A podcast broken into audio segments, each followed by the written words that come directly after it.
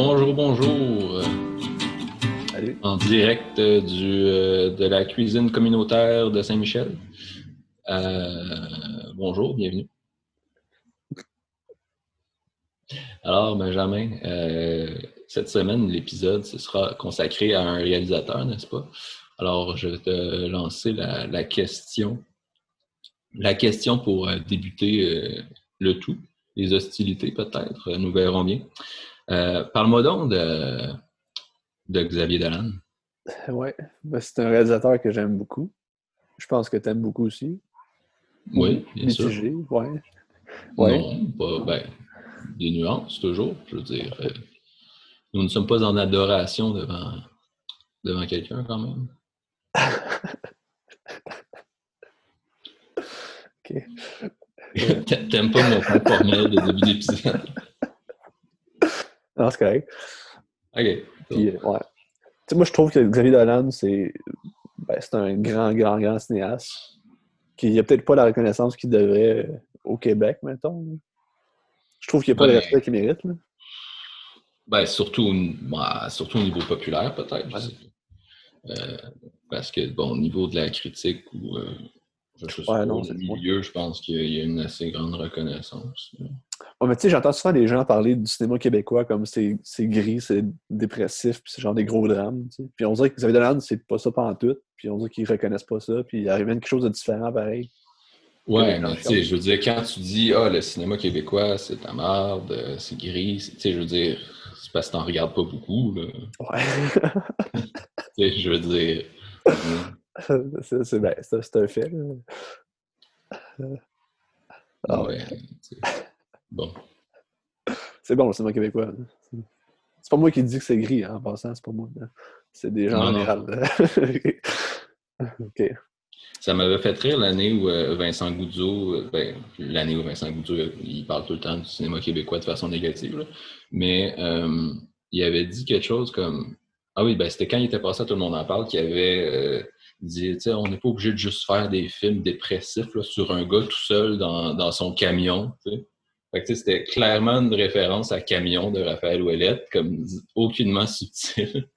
Puis, je sais pas, c'était comme une attaque directe. Fait que là, à chaque fois que. Puis, il me semble, l'autre fois, j'ai vu Raphaël euh, Ouellette qui parlait de, de Vincent Goudzo, puis là, ça m'a remémoré ça, puis je me suis dit, OK, c'est clair que pour lui, il y a quelque chose vraiment de personnel là-dedans.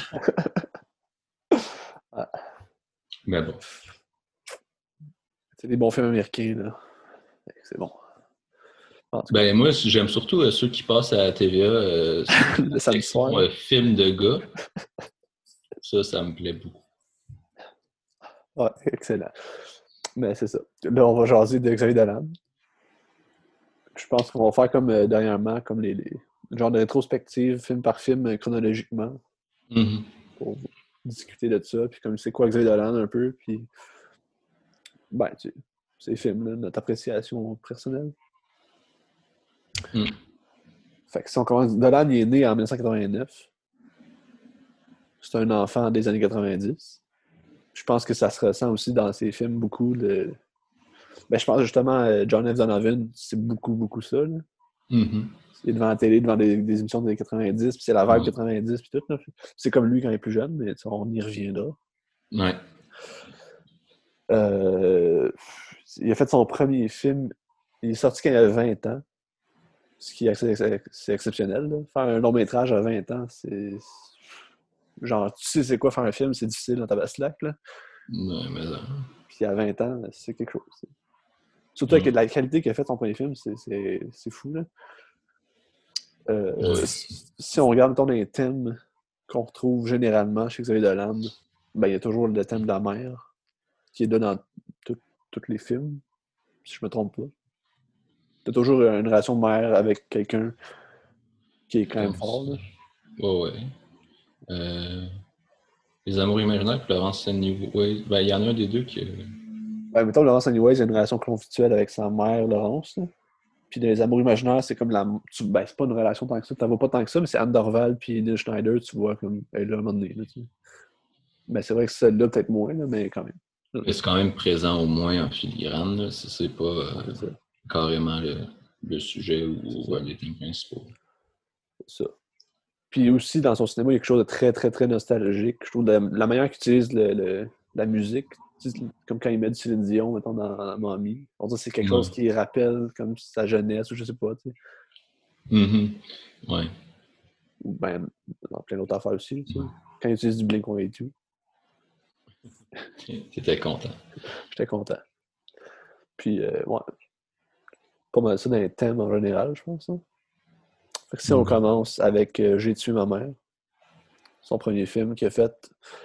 Il a commencé le scénario, il avait 17 ans, tu savais-tu? Ben, je savais qu'il y, en avait. qu'il avait commencé jeune. Mais je me souviens qu'à l'époque, euh, quand J'ai tué ma mère est sorti, là, tout le monde parlait de.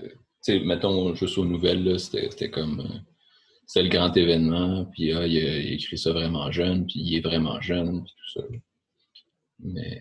Ouais, non, ça me surprend pas que tu me dises qu'il a commencé le scénario à 17 ans, mais. Tu sais, il tournait ça à 19-20, puis il est sorti quand il avait 20. Mais, mais tu sais, quand, on- mettons, il parle de... de- Tu sais, j'ai vu en entrevue des gens qui le comparaient à Orson Welles. Puis il disait Orson Welles, il a fait son premier film, Citizen Kane, à 25 ans. tu sais. Puis Dolan, à 25 ans, il y avait 5 longs métrages de sortie. C'est débile, là. Ça n'a aucun sens. Ouais, ouais. Non, c'est ça. Mais c'est comme. euh, Xavier Dolan qui disait que son. À un donné, son, il avait déjà dit qu'il ambitionnait d'être le plus jeune euh, réalisateur à recevoir la Palme d'Or.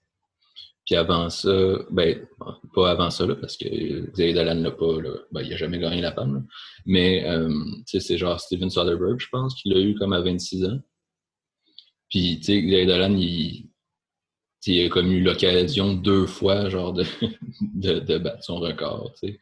Soderbergh, je pense que c'était son premier film, en plus, là, fait que, c'est ça, rendu à cet âge-là, euh, Dolan, il est allé genre quatre fois à Cannes, quelque chose en même. Ben oui, c'est ça. Mais je pense qu'il était à Cannes euh, toutes les fois, sauf deux fois dans tous ses films. Mhm. Puis ça commence justement avec J'ai tué ma mère. Dans le premier film, il, est, il est invité à la quinzaine des réalisateurs. Je pense qu'il a-tu gagné des prix? Non, il n'a pas gagné de prix, je pense. Mais Je sais pas. euh, ça, c'est comme l'histoire d'amour qui commence avec J'ai tué ma mère? Il s'en va à Cannes. Le, le grand film, euh, le film autobiographique. Ouais, Selon François Truffaut. Je sais pas si Truffaut a dit ça pour vrai ou c'est Guillaume qui a pris ça quelque part, là, mais Aucune. j'ai aucune idée. J'ai mais- pas lu. euh, Ben, c'est ça. Dans le fond, si on résume rapidement, euh, c'est quoi J'ai tué ma mère? Ben, dans le fond, c'est un, un jeune homme dérangé. Je sais pas si c'est correct de dire un jeune homme dérangé, mais c'est un jeune homme dérangé qui habite avec sa mère, puis genre, il met de la vie dure à sa mère. Sa mère est comme un peu euh, paysan- pay- non, pas paysanne, là, mais euh, c'est quoi une femme du peuple, là, tu sais. ouais.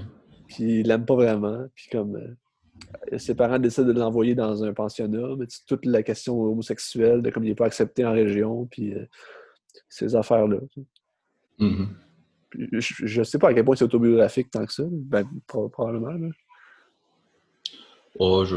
Bon, mais je pense pas que ce soit vraiment autobiographique. Ben, je sais pas, j'ai aucune idée. je pense que c'est quand même autobiographique dans le sens que c'est inspiré un petit peu d'événements qu'il peut avoir vécu ou de, ou de comment il se sentait ou tout ça, mais après ça, sûrement que c'est pas du tout euh, tous les mêmes événements de sa vie. C'est pas. euh, Ben, c'est ça, tu la- je pense que sa mère, il l'aime. là, tu sais. Je pense pas, je pense pas qu'il y ait cette relation avec sa mère. Là. Non. Puis, euh, Mais ben, ben, dans le film, je veux dire, je pense pas qu'il l'aime pas, que le personnage aime pas sa mère dans le film. Mais, euh, mais non, mais tu sens quand même le personnage est très. euh, tu sais, il y, a une- il y a une espèce de grande frustration accumulée puis d'immaturité dans le personnage que clairement, je pense qu'il s'en rendait compte quand même en l'écrivant. Je pense pas qu'il écrivait les, les répliques de son personnage en se disant que- qu'il y avait donc raison tout le temps puis que, tu sais, tu sais, je sais pas si tu comprends ce que je veux dire. là, il se rendait compte de, de l'immaturité quand même du personnage. Je pense pas que c'est involontaire. ben, c'est ça. Puis je pense que le personnage est un peu un, un, un antagoniste aussi. Là. Tu sais, C'est c'est quasiment la, la bonne personne dans ça, c'est comme la mère, même si c'est comme le méchant du film un peu. là. Tu sais, C'est plus facile de Ouais. s'identifier à elle. Mhm. parce que c'est un l'autre, c'est un tas de merde. mais c'est ça, mais c'est un petit peu. euh, c'est pas hein, Je veux dire, c'est Non, non, non. c'est deux personnages qui sont différents puis qui ont chacun leurs défauts puis leurs qualités. Ouais, mais tu sais, mettons le point de vue du film que tu prends quand t'es. sais, le personnage principal, c'est comme le, le- le jeune. Mhm. Puis elle, c'est comme elle me fait chier, puis elle m'envoie là, puis comme ça. Mais dans le fond, quand tu regardes le film, tu dis elle a raison, cette madame-là, un peu, de faire ça. tu sais. Ouais, ouais, c'est ça. Ben, tu sais, ouais. Ou bien, tu tu sautes d'allégeance en fonction des, des événements ou des scènes. là. Ouais.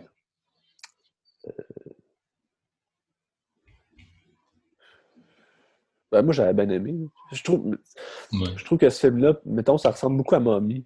Je trouve que c'est à peu près la même chose que Mommy, mais avec moins de maturité. Je sais pas si t'es Ouais. d'accord, là. Ouais, je comprends un petit peu ce que tu veux dire.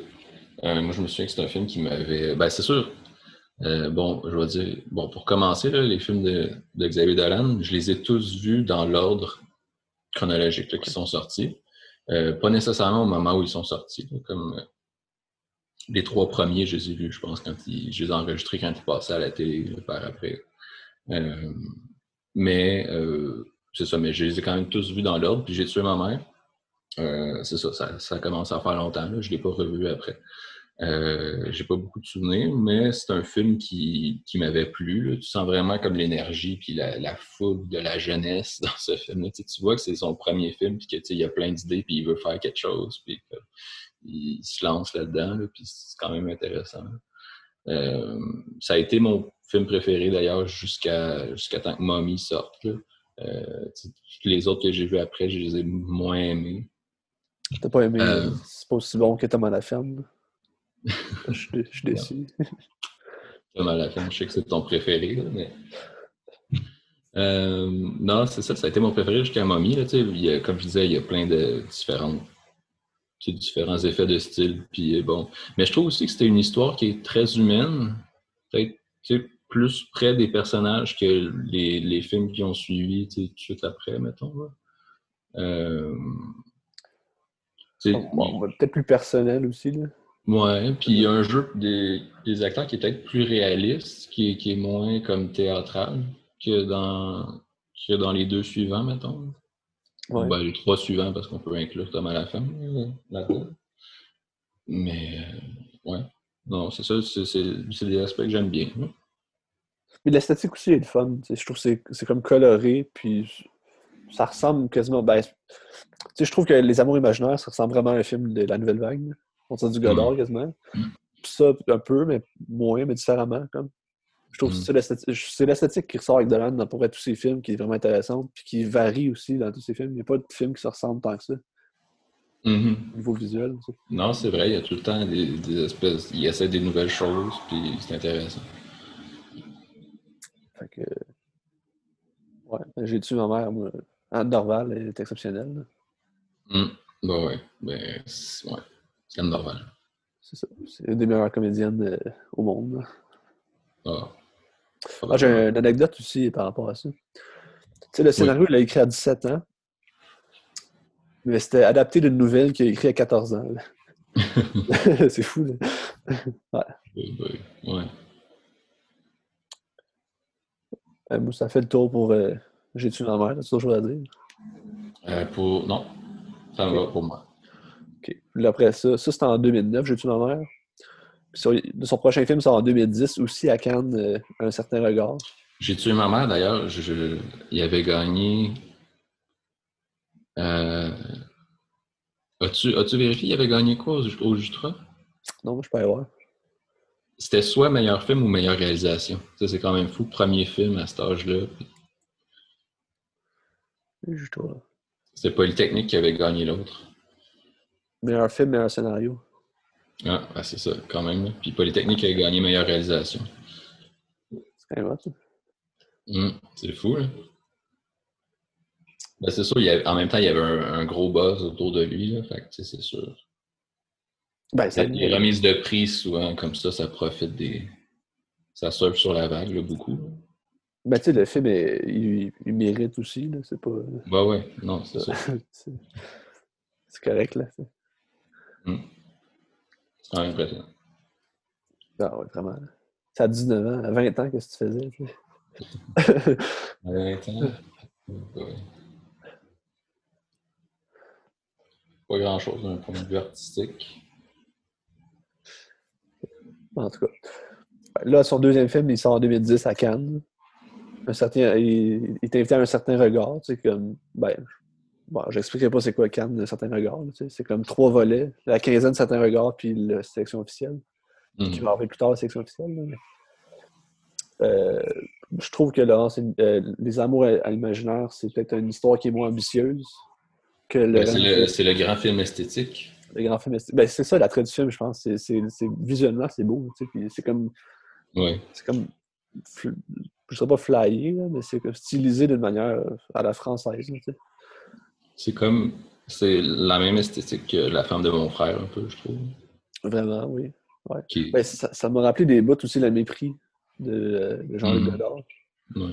Avec toutes pas les scènes. Godard, mais... Tu l'as vu, le mépris? Non, j'ai pas vu beaucoup de Godard. Je pense que j'ai juste vu à bout de souffle. Euh, Ok. Je suis plus. euh, T'es plus Truffaut que Godard. Ouais, j'allais dire je suis plus Truffaut que Godard, mais c'est un, un statement qui est lourd de signification. je suis pas sûr que je veux euh, que ça implique tout ce que ça implique, donc euh, je me suis retenu. Mais j'aime mieux euh, les films de Truffaut que j'ai vus que ceux de Godard.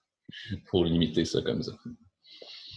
Ouais, c'est ça. Tu sais, le film, dans le fond, c'est deux amis qui tombent amoureux, genre d'un gars, le même gars. C'est comme la rivalité qui se crée entre les deux. Entre Monia Chokri et Xavier Dolan, qui joue aussi euh, Francis. Puis c'est- l'autre gars, c'est Neil Schneider, qui est quand même nice, Neil Schneider.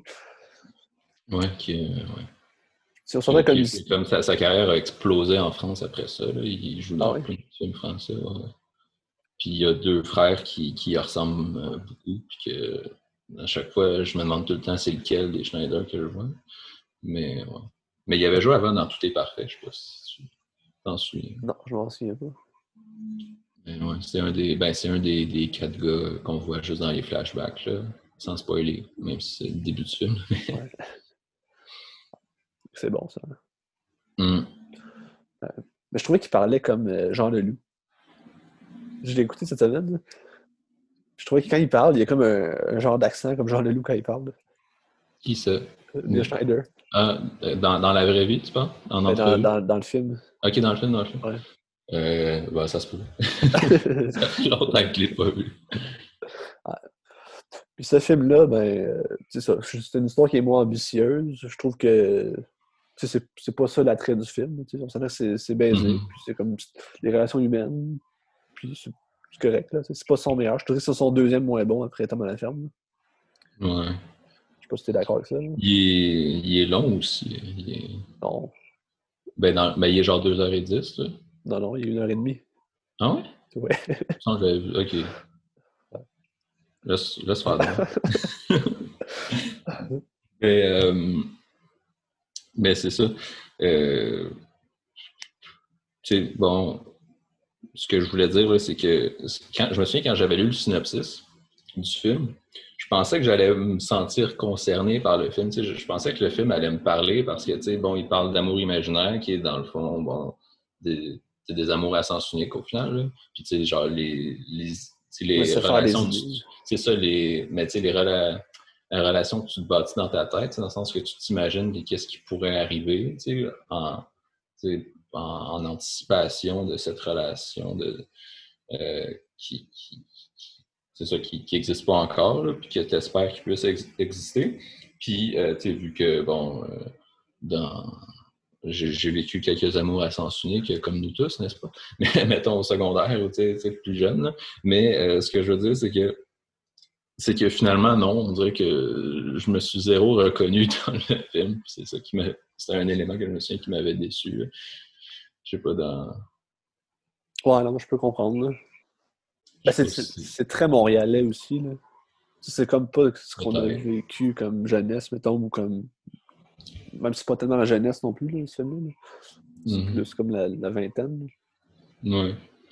Je sais pas. C'est peut-être aussi juste les rapports avec les personnages, entre les personnages, qu'on dirait que je me reconnaissais pas dans leur façon.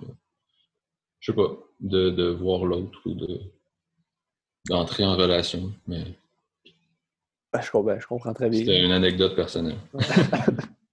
Moi, j'aimais aussi les scènes de, genre au souper, que c'est comme juste des entrevues avec euh, Anne-Elisabeth Bossé, puis Magali Pen Blondeau, puis je sais pas ce qu'il y a des autres, là, mais Ah, ok. Tu vois, ça, ça, ça, rentre dans la catégorie que je m'en souviens pas du tout.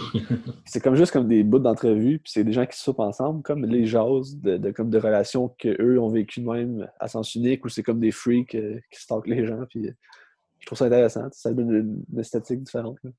Mm-hmm. Des fois, tu le revois. Ah, bah, faudrait. Ouais. Faudrait. Ben, tu sais, toute, c'est pas le meilleur film, mais c'est un film qui est intéressant à regarder pareil, ça s'écoute bien, c'est ah simple. C'est très joli. Oui, l'esthétique est toujours beau, l'esthétique d'Xavier Surtout celle-là. Fait que ça fait le tour pour celle-là, c'est correct? Bon, ouais. OK. Après ça, deux ans plus tard, il arrive avec euh, un film. Un chef-d'œuvre absolu. Un chef-d'œuvre absolu. Ben, moi, je trouve que c'est euh, exceptionnel, ce film-là. C'est un film qui est vraiment plus ambitieux que ce qu'il a fait avant. Mais Xavier Dolan aussi trouve que son film est exceptionnel. C'est vrai? Ben, Laurence Anyways, euh, ben, à l'époque où il est sorti, il avait pété une crise parce qu'il n'avait pas été sélectionné en, compétition officielle à Cannes. Puis, ah. euh, ouais, tu savais pas? Ah, ouais, ouais. Ben, c'est ça, il avait, en entrevue, puis tout, il avait fait des commentaires, comme, ou, il avait peut-être écrit sur Twitter base, je sais pas, là, mais comme quoi il était fâché que qu'il soit juste à un certain regard, puis qu'il soit pas en compétition officielle. Puis, puis même après, tu, tu voyais que c'était vraiment, pour lui, c'était comme son meilleur, puis son, son, préféré. Tout, ben, des, des, trois films qu'il a fait à date, c'est le plus ambitieux. C'est un film de trois heures. C'est énorme. C'est un sujet qui est beaucoup plus lourd que, mettons, les deux autres. Peut-être moins personnel aussi, même si je pense qu'il peut quand même... dis ambitieux et je pourrais répondre prétentieux. Ben, J'ai les hostilités comment? ok, pourquoi tu dis prétentieux? Euh, ben, euh, non, mais je sais pas, là, c'est un long film. Là, ça, pour, ça, pour le coup, c'est long pour vrai. Là, là je dis pas n'importe quoi. Non, non, non, c'est long, c'est trois heures. C'est un petit peu moins de trois heures. Ben, c'est ça, tu sais, puis il y a comme une espèce de grosse ambition de raconter l'histoire épique là, de, de toutes les étapes de la transformation, puis tu sais, dans le sens de du départ jusqu'à la fin. Puis, euh, il y a beaucoup de répliques, de one-liners dans le film qui sont là pour, euh, pour euh, flasher comme ça. Puis, je sais pas, ça me gosse tellement. Mais, mais non, tu peux, tu peux continuer sur, sur ce que tu allais dire. Ben, tu sais, dans le fond, l'histoire, c'est un, c'est un homme qui est enseignant au cégep, qui est comme un auteur en devenir. Je pense que c'était bon auteur. Mais en fait, on ne mm. sait pas. Auteur à l'avenir. Que là, euh, mais ça se passe dans les années 90 aussi, c'est important, je pense, pour le contexte, parce que toute l'acceptation n'est pas la même qu'aujourd'hui, même si aujourd'hui, c'est peut-être pas encore si fou que ça, mais je sais pas, je, sais pas. Puis euh, c'est un homme, euh, il enseigne au cégep, puis là, il fait la transition pour devenir une femme. C'était comme un enfant prodige, ou c'était comme un prodige, un peu qu'on voyait comme quelqu'un de nice. Puis là, du jour au lendemain, avec sa transition, ben, il devient comme une bébête aux yeux de tout le monde. Puis c'est un peu ça, la transition, avec sa relation amoureuse, qu'est-ce qu'il va devenir, puis tout ça évolue avec lui-même. Puis mm-hmm. euh, la perception que les gens ont de lui aussi évolue, puis c'est ça. Puis au final, dans le fond, il n'a jamais changé. C'est ça l'affaire. Ouais. Puis il reste la même personne, même s'il y a ce changement-là. Moi, j'ai trouvé ça exceptionnel, ce film-là. Oui. Moi, j'ai écrit. Écoute, je vais te lire exactement ce que j'ai écrit dans mes notes parce que je sens que tu ne dois pas aimer. J'ai écrit beaucoup de scènes cool avec une belle mise en scène, mais histoire trop longue et sans intérêt. Ben, c'est c'est vraiment long le film. Là. Ben, sans intérêt, je suis pas d'accord. Non, mais j'imagine. oh. Mais tu sais, l'affaire aussi, c'est que, tu sais, il, il, a tourné ça, il avait comme 21-22 ans.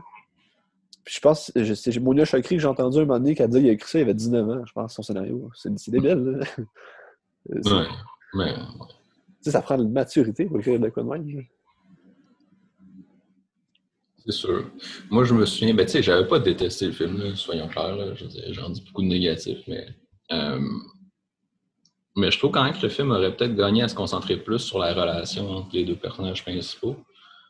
Euh, je trouve surtout bon dans la deuxième ou la dernière partie du film que je trouve plus, plus laborieuse.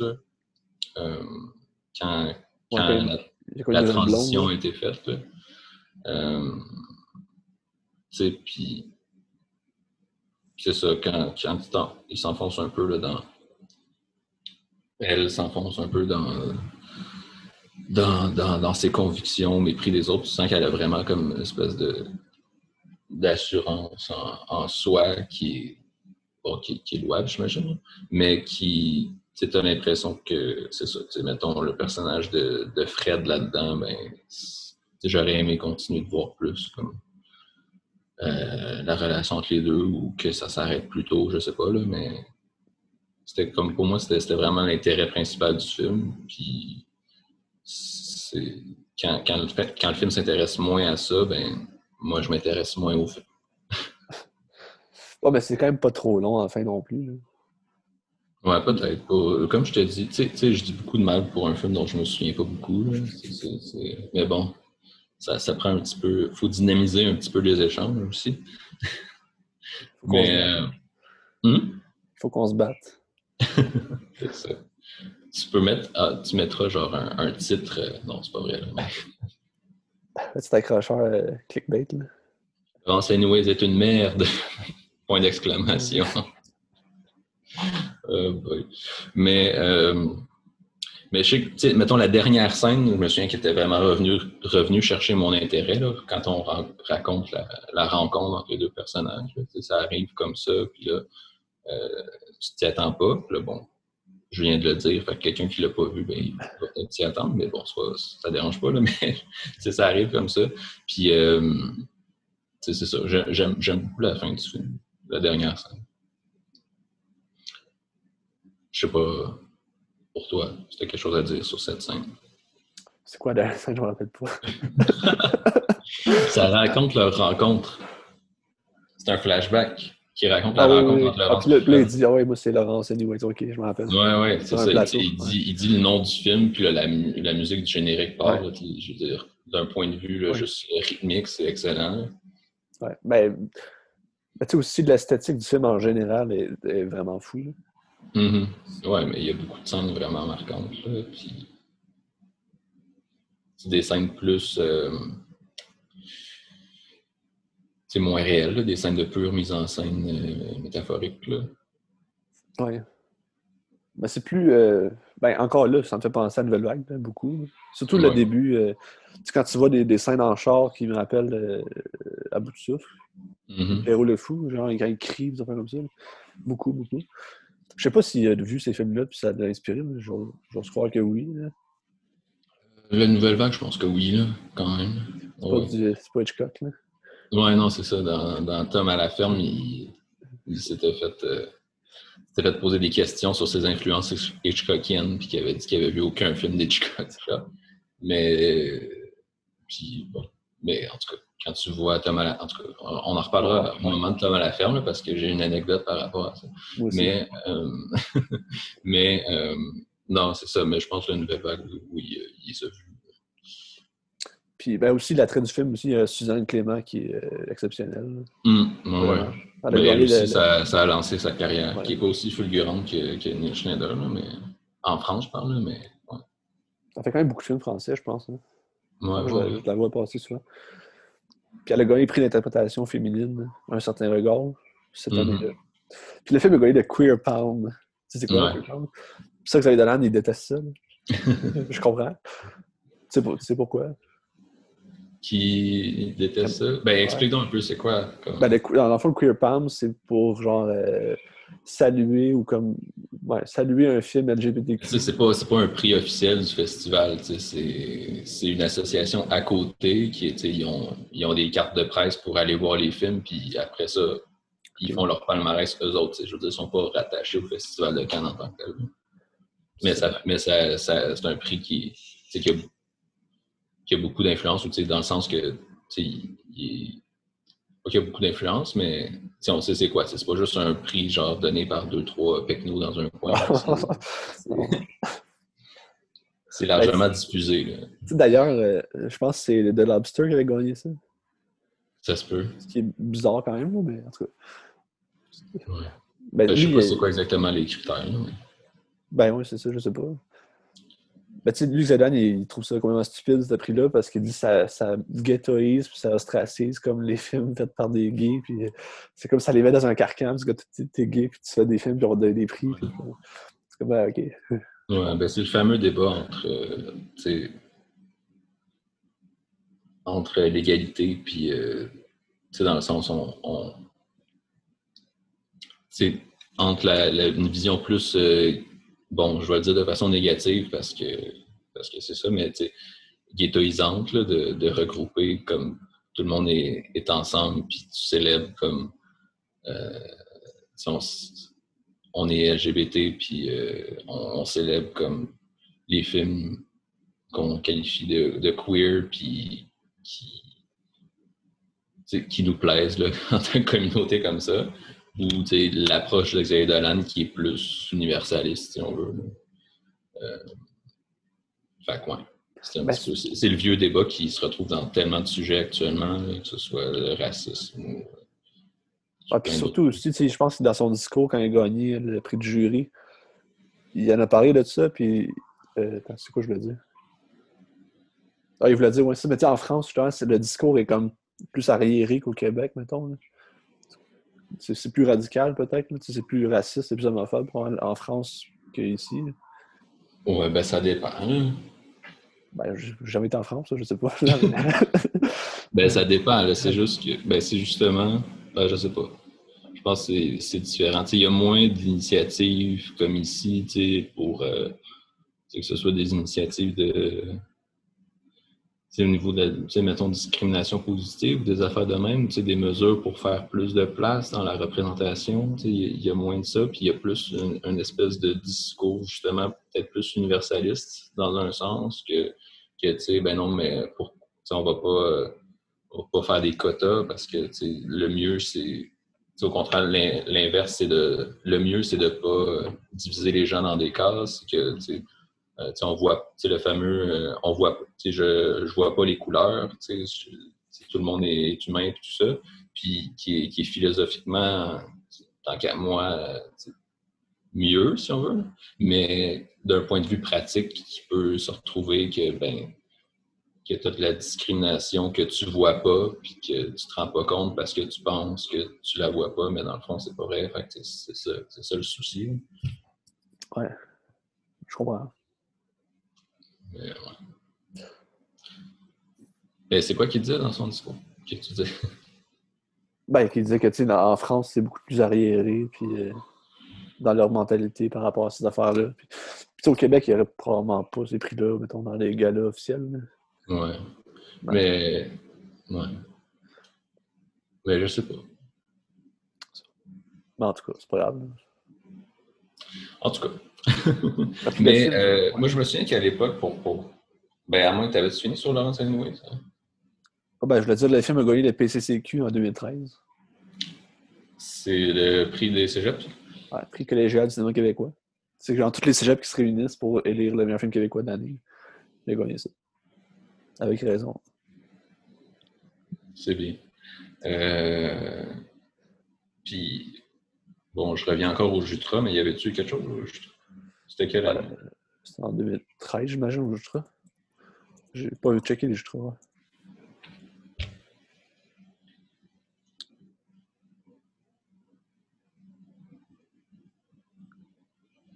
Ouais, c'est compliqué des fois voir les Jutra. Sur le net. Euh. Je sais qu'il y avait eu beaucoup de nominations. Ouais. J'essaie m'en souvenir. Généralement, je le regarde. J'aime ça, les gars-là. C'est mon défaut. Non, je sais pas. Moi, j'ai juste les nominations, j'ai pas les prix. En tout cas, c'est pas, pas grave. Là. Non, c'est ça.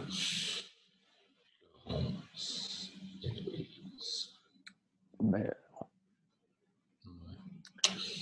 Bon, mais euh, ce que je voulais dire aussi par rapport à ce film-là, c'est que euh, je me souviens d'une des réactions que j'avais à l'époque. Bon, c'était particulier, là, mais. tu sais, bon, c'était pas longtemps. Ben, le film est sorti en 2012. Donc je l'ai vu pas longtemps après. Puis bon, en 2012, c'était la grève étudiante. Puis c'était probablement le, summum de ma, de ma période euh, socialisto-communisto-révolutionnaire. Puis je me souviens que le ton du film, l'espèce de ton, les passages plus revendicateurs ou plus révolutionnaires me gossait parce que je voyais pas ce qui se passait dans le film, en quoi c'était révolutionnaire. Puis c'est ça qui m'énervait un peu. Puis, euh, tu sais, comme au début, bon, la réplique, la fameuse réplique euh, reprise, qui était ah, c'est une révolte. Non, c'est une révolution.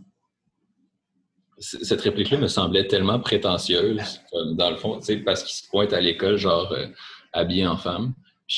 Puis, bon, puis moi, à l'époque, je me disais, mais je m'en fous, habille-toi en femme si tu veux, genre, mais je vois pas en quoi ça, change quelque chose à, à, à, à la situation de. Au, au niveau des inégalités ou du contrôle de l'économie ou des institutions. Puis ça m'avait vraiment. C'était quelque chose qui me gossait. Mais bon, c'était. c'est ça. Euh, attends, j'avais noté quelque chose par rapport à ça. j'avais écrit. C'est ça, ma, ma, perception à l'époque, c'était vraiment, on, on fait la révolution pour prendre le contrôle des institutions, pour redonner le pouvoir au peuple, euh, pour mettre fin à l'exploitation de la, de la, majorité par le capital et ses intérêts. On s'en fout que tu vas être habillé en femme, genre. vu que, surtout, mettons, en, en, réplique avec, euh, en réponse avec sa réplique du début du film, où ce que, tout ce qu'il fait, c'est aller s'habiller en femme à l'école. Euh, ah, mais c'est une autre sorte de révolution aussi. C'est pas la même chose. ah, mais tu sais, en tout cas, mais ça m'avait. Euh, mais c'est ça, tu sais, après, quand on y pense, évidemment, tu sais, quand tu vois dans le film, on peut dire que, bon, que, que qu'une personne, je veux dire, décide, ben, des démarches pour vivre dans, vivre normalement dans, dans le, dans le genre auquel il s'identifie, puis qui sent qu'il est né euh, comme ça. Euh, on peut dire que c'est insignifiant d'un point de vue collectif, puis on s'en fout parce que parce que parce que parce que c'est ta vie, tu fais bien ce que tu veux, mais justement, je pense que ce qui fait que c'est important, c'est qu'il y a beaucoup de gens qui pour qui s'en foutent pas justement puis qui veulent mettre des bâtons dans des roues à, ce genre de démarche euh, banale là. Donc c'est pour ça que ça c'est quelque chose que peut-être que je, comprends mieux aujourd'hui que je comprenais moins à l'époque, mais je me souviens que ça ça m'avait euh, ça m'avait tiqué. Ouais, aussi, replace en 90. Les années 90, c'est pas la même chose qu'aujourd'hui. Fait qu'il faut changer le regard. Puis... Ben, c'est ça. Puis c'est là que tu vois l'évolution aussi, comme le film des années 90. Puis, euh, puis c'est ça. Puis aujourd'hui, puis tu regardes. Puis, un, puis bon, on n'est pas rendu là, mais dans John F. Donovan, tu as ça aussi. Là, le, l'idée de l'évolution. Comme, euh, Kit Harington, qui, joue un acteur gay au début des années 2000, euh, qui c'est très appuyé dans, dans, dans, dans Genève Donovan, mais qui, qui, qui vit pas bien parce que ça fonctionne pas pour lui d'être un acteur gay des, des années 2000 avec son image médiatique, puis c'est quelque chose qui fonctionne pas. Puis en plus, bon, le fait qu'il entretient une correspondance avec un petit gars, ben là, t'as comme l'association euh, euh, homosexualité pédophilie qui, qui, est comme faite euh, par plusieurs, on sait pas trop pourquoi, puis puis c'est ça, puis là après ça, ben là à la fin du film, ben là, c'est aujourd'hui, c'est plusieurs années plus tard. Puis là, tu as, l'autre qui est un jeune acteur en train de percer, puis là, tu vois que c'est ça. Tu as comme ben, une espèce de révélation finale que, que genre, il est gay, il y a un chum, puis comme, ils sont heureux, puis comme, c'est plus un problème aujourd'hui. Puis là, tu as, la journaliste qui est en extase, puis tu as Bittersweet Symphony qui commence à jouer. Mais, euh, c'est pour ça que je dis que c'est très appuyé aussi. Mais euh, c'est ça, c'est un, une espèce de, de, thème que tu retrouves aussi dans ce film. Oui. Euh, ben, tu sais aussi le fait que Ben, dans Lost Anyways, tu le vois que vu que c'est rendu une femme, vu qu'il a changé, il perd sa job parce qu'il est comme un parent qui s'est plaint que, que il veut pas un monstre qui enseigne son enfant. C'est comme ben là. Ouais. Puis tu vois Yves Jacques qui est à côté, qui est comme c'est comme lui qui le met dehors, je sais pas trop, il peut pas le défendre, puis dans le fond c'est un gay aussi. Je sais pas si t'en rappelles de ça, mais. Ouais, ouais. Mais tu sais, c'est triste qu'il y ait de la résistance par rapport à ça. Là. Ça revient à ce que je disais. que, ça, ça détourne aussi l'attention des vrais enjeux. Oui, vraiment. C'est comme, tu sais, je veux dire, tu sais, tous ces événements-là, là, ça change rien là, pour. euh, on- ça, ça change rien pour euh, les milliers d'itinérants qui vivent dans la rue, puis euh, les familles monoparentales qui crèvent de faim, euh, puis qui, sont dans leur taudis à manger du, craft dinner à chaque jour au milieu des coquerelles sans savoir s'ils vont être expulsés le mois prochain. Ou les millions de travailleurs qui endurent leur job de merde en faisant juste attendre que la journée se termine pour rentrer regarder la poule aux œufs d'or en espérant gagner un peu d'argent pour prendre sa retraite un ou deux ans plus tôt. Que, Euh, ouais, Effectivement. Effectivement. Ouais. c'est dommage. Ah, ben, tout aussi, aussi la, la, la comparaison. Tu la fille a fait une dépression à un moment donné, puis tu l'autre, ils disent qu'il y a une maladie mentale à cause de ça. Fait que c'est toute la comparaison de comme c'est quoi la maladie mentale pour vrai. tu sais. Surtout que la Mhm. dépression devait être encore un stigma à cette époque-là, pareil. là. Fait que, ça, c'est intéressant dans le film, j'aimais ça. Hmm. Moi, ça fait le tour pour Laurence Anyways. Toi, c'est correct? Oui, je pense que. Ok. C'était un très bon film, Laurence Anyways. ouais. Très bon. Prétentieux, mais. Petit bourgeois. mais- Ok. Après ça, Votre film est bourgeois, monsieur. Il est bourgeois. C'est qui qui s'était fait un. Ah, je pense que c'est. euh, euh, le film là, de Mathieu Denis, puis euh, ceux qui ont fait les révolutions, la révolution, ils font que creuser leur tombeau, c'est ça? Ouais. Euh, c'est ça, non, je me souviens que d'un article où tu avais des gens dans la salle. Ah, votre film est bourgeois! Mais bourgeois, monsieur! Et ouais. là, en 2013, il revient un an plus tard. Euh, à la pas, pas à Cannes cette fois-là. Pas été à Cannes? À Venise. Première fois qu'il va pas à Cannes. Il est à Venise, euh, compétition officielle à Venise. Euh, Tom à la ferme. Qui, à mon avis, sont moins réussis. Pas, pas, de- il n'y a pas de reproche à y faire. Je pense qu'il a essayé de faire quelque chose, ça aurait pu être intéressant. Il va dans le, le code de. Sais, c'est un trailer, en fait, qu'il fait. C'est un gars que son Ouais. conjoint est décédé. Il faut qu'il aille en campagne dire à la famille de son conjoint que son conjoint est mort, que leur fils est mort, tu sais, leur frère. Puis finalement, il arrive là, puis ils n'ont aucune idée qu'il y avait un conjoint, puis ils n'ont aucune idée c'est qui ce gars-là, puis ils ne savent pas qu'il était gay, le gars, fait que Ouais. qu'ils vivent avec ça, le stigma, puis euh, Mm. c'était pas... C'était correct, tu sais. Mais je trouve que tu, tu sens beaucoup la théâtralité dans la structure du film. Ouais, ben c'est inspiré, c'est ça, tu l'as pas dit là, mais ça- c'est Ben, c'est adapté d'une pièce de théâtre de Michel-Marc Bouchard. Ça. Puis, ben, la pièce doit être bonne. J'imagine qu'elle doit être bonne. Bah, sûrement. Sauf qu'à l'écran, je trouve que ça se traduit mal dans la structure. Puis je trouve au final, ça aboutit pas à grand chose, peut-être. Ou ça n'a peut-être pas été l'impact que ça voulait avoir. C'est sûr que c'est dans le film de genre, et que ça te prend des codes qu'il a peut-être. N'est pas familier avec, je sais pas. Tu sais. Je sais Ouais. pas que t'en penses. hein. Mais euh, ouais. Ouais, mais c'est un genre de thriller ou thriller psychologique, je sais pas trop, là, mais. Au moins, il a essayé quelque chose. tu sais. C'est moi, c'est ça que j'aime, c'est qu'il a, a essayé de quoi, puis ça n'a peut-être pas fonctionné comme il voulait, mais il a essayé. tu sais. Mais tu sais, tu sens quand même, ça reste un film de Xavier Dolan avec comme juste plus de tension que d'habitude. C'est pas un vrai. Je n'irais pas à qualifier ça de vrai thriller comme euh, codifié. C'est plus juste des. C'est un élément de tension ajouté, mais. J'ai vu des gens qui disaient que c'était un film d'horreur. C'est comme, ben, il est pas tant, mais.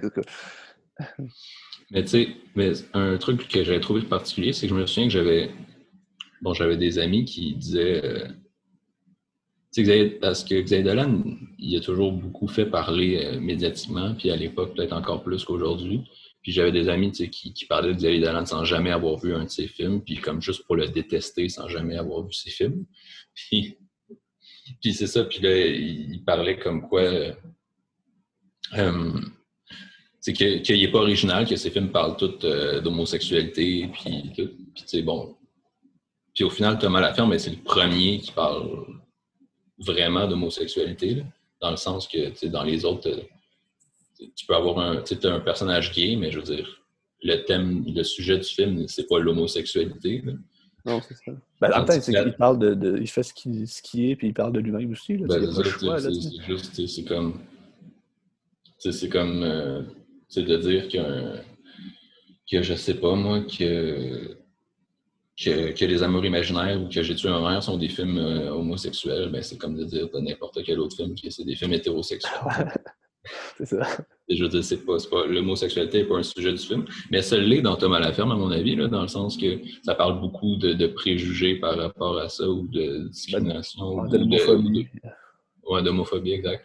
Euh, puis, d'homosexualité refoulée, dans un, sans spoiler, là, mais euh, ouais. C'est ça. C'est intéressant, mais ça, parle aussi beaucoup des différences entre la, entre la ville et la région, entre l'homme de la ville et l'homme des champs. Euh, j'avais entendu Guy Dolan utiliser cette expression-là. Je trouve ça intéressant. L'homme des champs. C'est la fin où est-ce que tu as comme le, jacket du, des États-Unis aussi. Le... Pierre le Cardinal, je pense qu'il y a ça. Un gros drapeau des États-Unis. Ouais. Ah ouais, ouais. c'est une flèche. Là. Mais, mais tu sais, c'est quand même.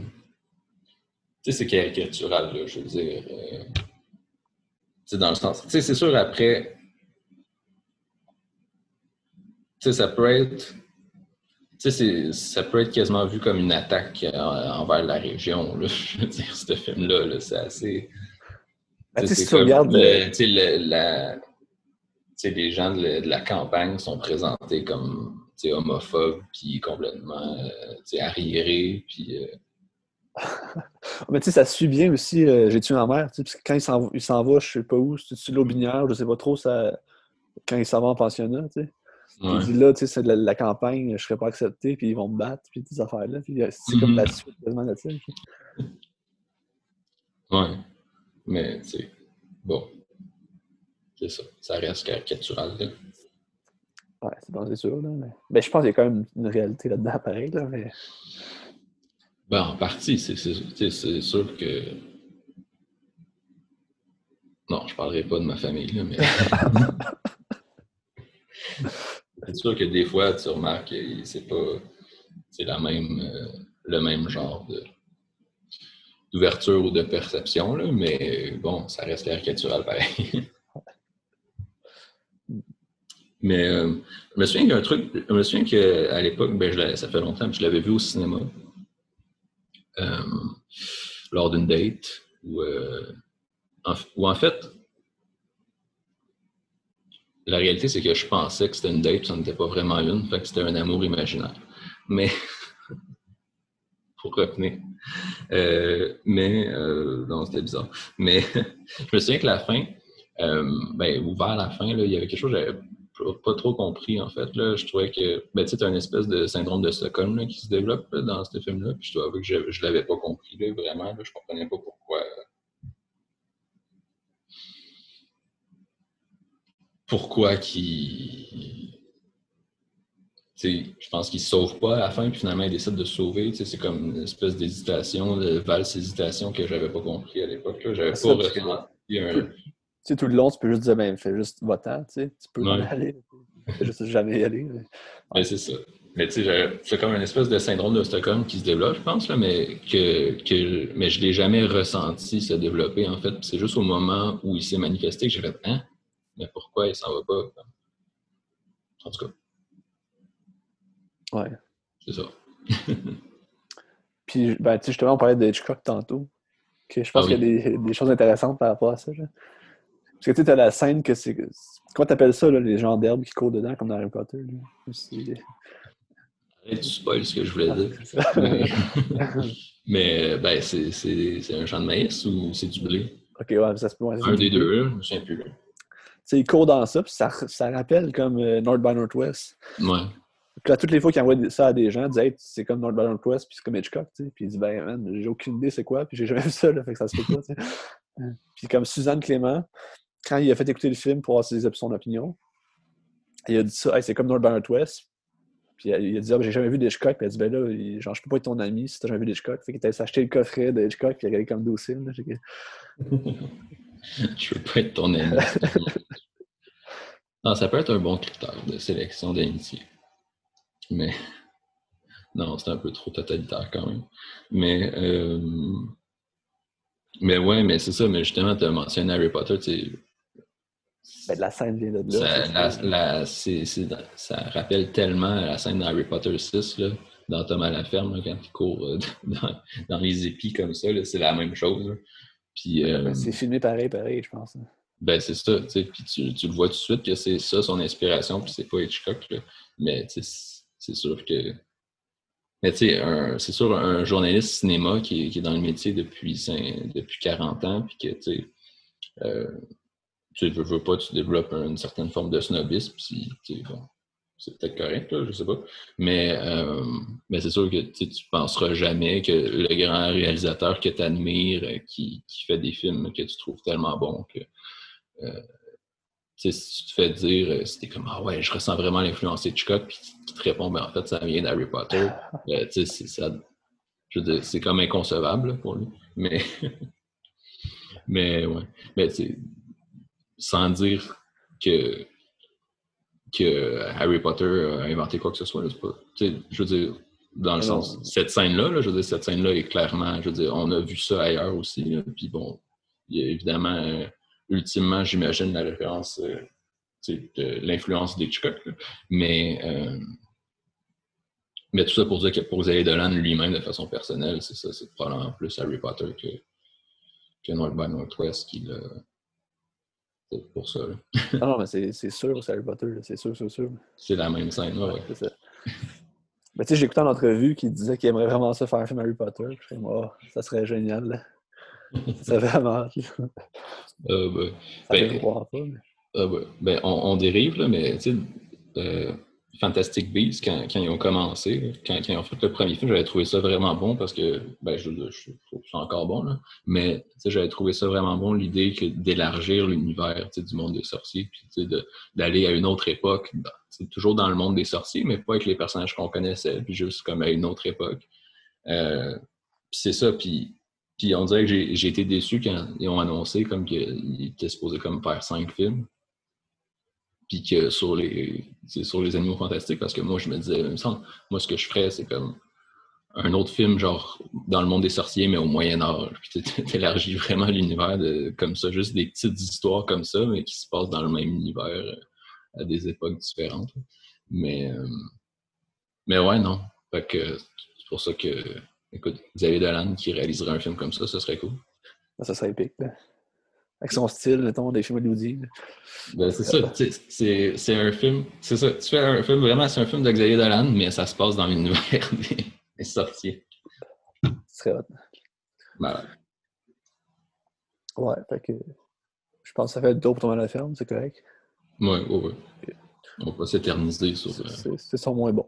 sur ce film-là quand Ben, même. mais, mais je pense qu'on peut l'apprécier. Je pense qu'il y a des gens qui l'aiment vraiment beaucoup. Ouais. Non, je pense pas que je pense pas qu'on puisse décréter euh, euh, de façon universelle que c'est son moins bon. Non, non. À mon avis, c'est son moins bon, mais c'est peut-être pas son moins bon. tu sais. Ouais. Peut-être qu'il y en a Ben, moi, écoute, ouais. Moi, je, je sais pas, là, il faudrait que je les revoie, là. mais- Après ça, euh, 2014, après ça, c'est. Ben, en fait, c'est l'année après. Festival de Cannes, euh, sélection officielle pour la première fois. C'est comme la consécration, je pense. que c'est On dit que c'est là qu'il atteint la maturité pour vrai. On dirait qu'il est Ouais. plus en contrôle de tout ce qu'il fait. Avec Ouais. Il remporte le prix du jury avec C'est quoi avec Jean-Luc Godard aussi, ça c'est hot. Adieu au langage, t'as-tu déjà vu ça? Tu regardes, non, je l'ai pas vu. Moi, je l'ai vu, puis c'est fucké. Ouais, mais tu l'as même pas vu en 3D. Non, j'ai pas en 3D. Mais je l'ai- il était sur Netflix à un moment donné, puis euh, j'ai regardé là-dessus. Ouais, ouais. Ouais, Mais ouais, mais tu sais, c'est symbolique, là. Le, ça a été fait de façon consciente, là, de, euh, de les mettre les deux, euh, comme d'associer euh, Jean-Luc Godard, le, le, jeune fou qui est rendu, rendu un vieux monsieur, avec le nouveau jeune fou. C'est la, ouais, la passation des pouvoirs, c'est un peu ça. Mmh. Je suis sûr que Jean-Luc Godard serait pas content que tu dises ça. mais... il a l'air fâché, Godard. Fait que... On va pas le fâcher plus que ça. C'est un vieux monsieur aigri, Godard, pense. T'as-tu vu en entrevue quand, quand, quand, le journaliste y a parlé de. Ben, je pense que c'était à l'époque. C'est-tu à l'époque de Dieu langage ou en tout cas, c'était dans, dans, la, dans les dernières années, là. Il a parlé de Tarantino. Ah non, il a dit quoi? Ben, tu sais, il a dit. Euh, tu sais, ça, il a dit, ah ben, il y a. Euh, Quentin Tarantino qui vous admire, euh, blablabla, puis sa, sa, maison de production qui s'appelle Bande à part, puis euh, Bonaparte, puis, euh, puis là, c'est ça. Puis là, Godard, en s'allumant sa cigarette, je sais pas trop, là, qui a juste répondu Ah ouais, il, m'a jamais rien donné pour ça. il, n'a jamais payé les droits pour, pour utiliser ce nom-là. ça a été genre sa seule réponse. Il savait pas c'était qui Tarantino? Hein? Ouais, ouais, il savait, mais genre, il disait, mais il disait juste, ouais, ouais, mais il m'a jamais rien donné pour ah, ça. Je le méprise, ce jeune blanc-bec. c'est drôle. Ouais. Mais ouais. ouais, fait que c'est ça. Mommy 2014, consécration, je pense que. Ben, non, non j'allais dire c'est l'apogée, c'est pas l'apogée. Mais euh, tu sens qu'il arrive à maturité. Il y a un film mm. beaucoup plus maîtrisé. C'est un très bon film aussi. Toi, tu, je pense que c'est ton préféré. Euh, probablement. Probablement. J'hésite un peu avec euh, peut-être certains autres qui ont suivi, mais ce film-là, c'est un petit peu. Bon, j'étais à partir de Thème à la ferme, je les ai tous vus au cinéma. Puis ce film-là, je suis allé voir, puis je suis sorti la salle, je me suis dit, ça y est. Comme pour moi, tous les autres films d'avant, euh, j'appréciais, puis j'aimais beaucoup d'idées de mise en scène, puis des affaires, mais il y avait tout le temps des choses que je trouvais qui allaient ou que, tu j'aimais bien, tu sais, je ressortais tout le temps mitigé, en fait, d'un film de Xavier Dolan, tu sais, j'avais quand même aimé ça, mais en même temps, j'étais comme, moi, ben, pas tant que ça, puis je restais peut-être un petit peu à distance aussi, puis euh, avec Mommy, c'est là où je me suis dit, ça y est, comme, pour moi, c'est vraiment, vraiment réussi, j'ai vraiment aimé ça pour vrai, euh, puis après ça, ben, j'ai aimé pas mal tous ceux qui ont suivi, mais, ouais, non, c'est un, un très bon film. Puis tu sais, l'histoire, comme je disais au début, ça ressemble beaucoup à J'ai tué ma mère. C'est un mm. gars euh, dérangé, avec une mère euh, du peuple aussi. Plus que du mm-hmm. peuple. Euh, ouais. Tu sais, dans l'autre, c'est une mère du peuple, c'est une mère extra du peuple. Ouais, c'est vraiment. Ouais, non, c'est classe populaire. c'est ça, de Longueuil. Mais justement, j'ai ouais, quelque chose à dire là-dessus après. Là, Puis dans le fond, le, le gars, il commet, comme il bat quelqu'un, c'est ça, il bat quelqu'un? Ah oui, il bat quelqu'un, puis là, il y a quand même une poursuite. Ouais, ça pas faire avec. Ouais, c'est ça. Il a blessé quelqu'un, là, je me souviens plus. C'était. Il l'a-tu battu ou il a foutu le feu à quelque chose, ou je me souviens plus. Ouais, ouais, ouais, ouais. Mais.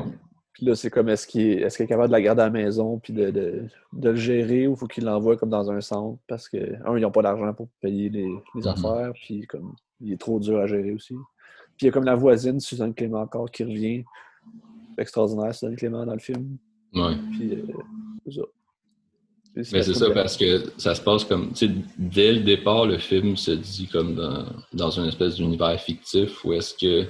Euh, là, il y a une nouvelle loi qui vient de passer qui dit que euh, tu peux, genre. Euh, les parents peuvent. Signer de quoi, puis comme se décharger complètement, sais, super facilement. Ils peuvent comme signer de quoi pour se décharger complètement de la responsabilité de leur enfant. C'est ça, puis t'as comme. Là, c'est comme ça qui, est écrit comme au début, avant même que le film commence. C'est ça qui commence, qui ouvre le film. Là, fait que là, c'est comme l'espèce d'épée de, Damoclès qui plane au-dessus de tout le film, dans le fond, parce que tu te doutes que ça va bien revenir à m'amener cette histoire-là. Mais c'est. Un truc que j'aime par rapport à ça, c'est que c'est comme. même si ça sonne très naïf et très comme euh, Ah, il y a une nouvelle loi qui dit ça, ça, ça. C'est comme ça, ça, ça vient briser un petit peu le réalisme là, dès le départ. Mais justement, ça, ça, ça, vient bien débuter le film dans le sens que euh, ça nous rappelle qu'on est dans un film que voici comme la projection commence, entrer dans mon univers. Je trouve ça intéressant quand même. Ben, le fait qu'il joue avec le cadre aussi, ça amène ça. Amène ça là. Ouais, C'est vraiment un film qui est très tête. Puis le, ouais, le film étant un pour un. Puis, ouais. Ben, reste que c'est ultra réaliste aussi, je pense, le film. Là. Mm, ouais. Ben, pourquoi? je sais pas, là. Ben, je trouve que c'est quand même, tu sais, c'est beaucoup le regard de. Bon, votre film est bourgeois, monsieur le regard du, euh, du, du petit bourgeois euh, sur euh, une classe populaire qu'il connaît pas vraiment. C'est un petit peu comme ça que je le vois. Peut-être. Pas, je veux dire, les personnages, je les trouve pas particulièrement réalistes ou les dialogues particulièrement réalistes. Puis, je sais qu'Xavier Dolan, pour lui,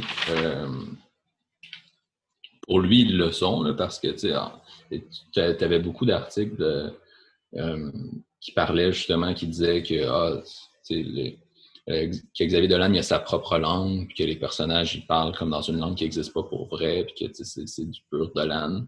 Puis, euh, puis c'est ça. J'ai déjà entendu Xavier Dolan comme être fâché de ça, de dire ben non, mais c'est pas vrai, comme les gens ils parlent vraiment comme ça, mais, mais sais, pas vraiment. Mais... Je sais pas. C'est sûr que c'est pas des frères d'Ardenne. C'est pas Keshish. Non, non plus, c'est ça. Je pense que j'ai jamais vu un niveau de réalisme comme chez Keshish euh, nulle part ailleurs. Que ce sera ma référence de réalisme. Sur l'échelle de 0 à Keshish, à quel point votre film est réaliste. Bon. je sais pas à quel point les scènes de sexe de la vie d'Adèle sont réalistes, peut-être pas. Mais. Euh... Mais, euh, ouais. Encore, l'utilisation de la musique dans ce film-là est, est hot. Là, Oasis, quand il ouvre la, la ah cadre, ça c'est exceptionnel. Euh, je ne sais pas à quel point la nostalgie pourrait rentrer dans, dans cet univers-là, mais... mais je pense que c'était quelqu'un qui était ultra violent quand il était jeune, ce là Je pense qu'avec l'art, ça l'a comme calmé, puis ça a comme tempéré un peu. Mais ça, je sais pas. Ultra violent, genre, pour vrai, genre, à, se battre dans la cour d'école. Puis... Ouais, je pense que oui. Mais en tout cas, c'est ça que j'ai lu. Là. Peut-être, je sais pas. Okay. J'imagine qu'il doit pas être très loin quand même du personnage. Ben, pas à ce point-là. mais... Ah, du personnage d'Antoine Olivier? Moi, ouais. ben, peut-être pas aussi avec. J'imagine qu'il doit se reconnaître quand même un peu dedans. Tu Ben oui, non, sûrement, c'est sûr. Ouais. Mais euh, le... c'est un film où, c'est ça, tu parlais de la musique, là, mais le choix des chansons est vraiment génial dans ce film-là. c'est vraiment une grosse qualité du film parce que, euh, c'est bon, je me souviens que j'ai noté, j'ai comme noté une liste des, des scènes que je trouvais les plus marquantes. Je me suis rendu compte que c'était toutes des scènes musicales, ou quasiment. Puis, euh, ben, c'est ça, mais, que ce soit la scène avec le panier d'épicerie, euh, bon, euh, Céline Dion, bon. Le karaoké. Le karaoké, la fausse fin, sans trop spoiler ou la dernière scène avec le sans spoiler non plus, mais le freeze avec euh, Lana Del Rey qui parle, c'est excellent. Ouais. Puis bon, puis j'ai pas mentionné la scène la plus marquante à mon avis qui est euh, avec la du Oasis. qui, qui, est vraiment génial. Ben, je sais pas, on, en parle-tu ou on n'en parle pas? Je veux dire, le film est sorti depuis quand même longtemps. Mais... Ouais, non, non, parle-en. c'est ça que je disais. Bon, si on mentionne pas ça, c'est. Ça va être dommage. Mais, euh, ouais, non, t'as raison. Mais c'est ça. Ben, avant, je voulais juste dire que, tu sais, je me souviens que quand j'entendais les, les, critiques vraiment positives du film, puis tout le monde, les commentaires positifs, ce qui revenait beaucoup, c'est à quel point. Euh, euh, bon, c'était une histoire qui les avait touchés, puis c'était une relation, tu sais, comment vivre avec un enfant difficile, c'était quelque chose qui les avait touchés. Euh, puis moi, je me souviens que quand j'entendais ça, j'étais tout le temps surpris parce que je dois avouer que à l'époque, je m'en foutais un peu de l'histoire, puis que c'était comme plus justement les scènes marquantes, puis les moments musicaux comme ça qui m'avaient vraiment marqué, puis vraiment fait apprécier le film, plus que vraiment l'histoire pour vrai. Euh, bon, c'est ça, je l'ai revu beaucoup, Donc, euh, donc c'est sûr, plus je le revois, plus, plus j'apprécie le film dans, tout, dans tous ses aspects. Mais euh, c'est ça. Dans le fond, euh, qu'est-ce que je voulais dire? Ah oui, ben, la scène, ben, c'est ça. Ben, c'est parce que le film, bon, pour expliquer, le film est tourné en un pour un. Ben, c'est ça. Le film ça, est en un pour un, comme on dit, c'est-à-dire euh, euh, il est aussi large que haut. Que, haut, ouais. voilà. Tu sais, normalement, un film, bon, c'est c'est en 1,85 pour 1. Ça, c'est un écran genre 16,9, mettons. C'est à peu près la même chose que 16,9. 1,85 pour 1. Puis tu as 2,35 pour 1. Ça, c'est du cinémascope. Ça, les amis à la maison, c'est quand vous regardez le film puis qu'il y a des barres noires en haut puis en bas. Généralement, c'est du 2,35 pour 1 qu'on appelle aussi le cinémascope. Quand tu, vas voir, euh, quand tu vas voir Tarantino au Scotiabank puis que c'est en pellicule. Ouais. Mais ouais, The Full Eight est en 2... C'est combien déjà l'Ultra Panavision 2,65, 75, 60 Je ne sais plus. Mais c'est très large. Mais, euh, mais c'est ça. Bon, le cinémascope, qui le, le 1,85, c'est les formats principaux, mais là, avec. Ben, tu as, eu différents formats avec la pellicule aussi. Puis, mais là, avec le numérique, tu as encore plus de formats différents. Tu as, des films en 2 pour 1. Puis, euh, euh, bon, tu peu importe, là, il y a, tu, peux, en gros, tu peux faire le format que tu veux aujourd'hui. mais euh, c'est ça. Mais tout ça pour dire que le film est en 1 pour 1. Donc, c'est. Tu sais, mettons, le format original du cinéma, c'est du 1,33 pour 1. C'est du, euh, du 4,3, mettons, là. C'est du 1,33. Donc, ça a déjà l'air carré du 4,3, mais là, c'est vraiment carré pour vrai. Là. C'est du 1 pour 1. Donc là, c'est vraiment, tu as l'impression que c'est quasiment horizontal. C'est euh, vertical. Ouais, vertical. Euh, les personnages sont vraiment isolés, puis t'es vraiment, tu n'as pas de distraction comme dans le cadre à côté, vraiment. Euh, mais tu as un petit peu l'impression d'étouffer, surtout si tu regardes ça sur ta télé, puis tu as comme des grosses barres noires qui viennent euh, rétrécir ton écran. Puis là, tu as à un puis bon, les personnages sont dans les dans la tension constamment, tu as l'impression que tout va exploser, puis euh, que tu es dans une famille très dysfonctionnelle, puis des relations qui, fonctionnent très moyen. Puis, euh, puis finalement, c'est ça, tu as, cette scène-là qui est bon avec la chanson de Oasis, Wonderwall, où est-ce que là, tout d'un coup, ça, ça, commence à aller mieux, puis là, les personnages sont comme euh, bon, c'est quand les trois personnages sont trouvés, avec le personnage de Suzanne Clément qui vient rejoindre un petit peu le, groupe. Parce que là, tu as, l'harmonie qui règne, puis comme là, tu sens que les personnages sont heureux, puis que ça, ça se passe bien. Tu as la chanson qui, joue, là, Wonderwall. Puis là, tu as un moment où tu as, un plan de face, où est-ce que tu as Antoine Pilon qui fait du longboard, qui s'en va en direction de la caméra. Puis là, qui étire les bras, puis quand il étire les bras, ben, le cadre élargit jusqu'en 1,85 pour 1. Donc, euh, sur ta télé, ben, la télé au complet, maintenant, il n'y a plus de barre noire nulle part, c'est l'image complète. Puis c'est tellement. En tout cas, je sais pas pour toi, là, mais quand j'ai vécu ça au cinéma, j'ai vécu un moment d'extase. C'était comme... Tu peux pas expliquer ça? Ça s'explique pas, genre. Faut-tu le vivre, tu sais? Ben, c'est ça, tu sais. Ça, ça, ça t'attrape au triple, c'est extraordinaire. C'est que, c'est ça. ça. Ça respire tout d'un coup. Mais ouais, c'est vraiment génial. Mais c'est... Puis après ça, bon, c'est... Le film revient quand même assez rapidement au un pour un, mais t'as, as, d'autres moments où ça change de cadre aussi. Euh... Une fois, après ça. Ouais, fois. Là. j'essayais de rester vague pour essayer de me dire que j'avais déjà assez spoilé. Mais. Ben, c'est pas un spoil tant que ça. Ouais. Ben, non, je pense que tu sais, même si tu même si tu le sais, tu, vas le, ressentir. même la, deuxième, je pense qu'à chaque fois que je le vois, je ressens encore quelque chose. Mais, ouais. Non, c'était vraiment, vraiment c'est ça. Je pense juste cette scène-là m'a vraiment fait adorer le film. C'est tout con, là, c'est une, une, mais en même temps, c'est tout con, mais je veux dire, tu as vu ça où ailleurs? Là? Ouais. Ah, puis l'effet, l'effet marche. Ben, c'est ça, ben, ça c'est que ça marche. Tu en as des films qui changent le cadre. Euh, tu le, le, Grand Budapest Hotel, ouais. des films sortis avant, tu en, avais. Là. Euh, mais aussi justifié, puis aussi bien amené, puis que tu le ressentes autant, euh, je pense pas qu'on a déjà vu ça, puis je pense pas qu'on l'a vu après non plus. Je sais pas. Je pense même dans le renseignement, il y a, des il y a un changement de cadre vraiment, ça se peut. Il semble que j'avais vu ça. Je ne me suis pas rendu compte en le regardant, il y a, il y a de ça là, 7 ans. J'ai pas remarqué, mais c'est probable. Hmm. C'est ça, c'est des changements subtils que tu ne remarques pas nécessairement.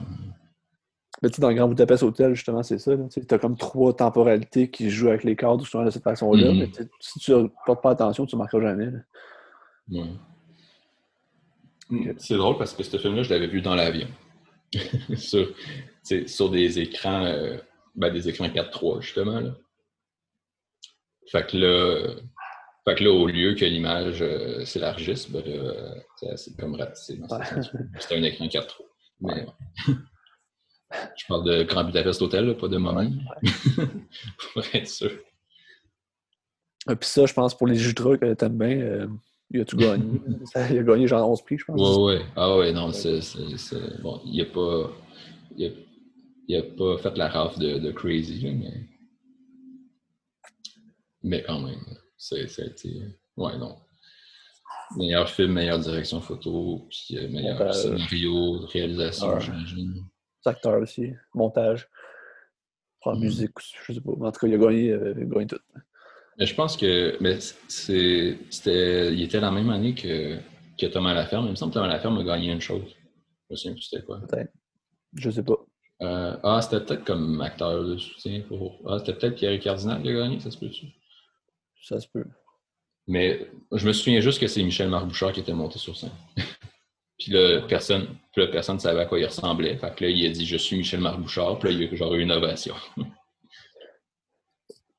Mais tu sais aussi qu'il s'était enlevé de la compétition comme acteur cette année-là pour ne pas être en compétition avec genre les autres acteurs qui étaient dans la momie. Mais tu sais, il n'aurait pas gagné. Vous aviez de ça? Ouais. ouais. Il n'aurait pas gagné de, avec Thomas Laferme, mais en tout cas. bon, bah, toujours mieux. Prendre la précaution. Mais ouais. Moi, ça fait le tour pour mamie. C'est correct. Ouais, attends, je veux juste voir s'il y avait, si j'avais noté quelque chose que j'ai pas dit.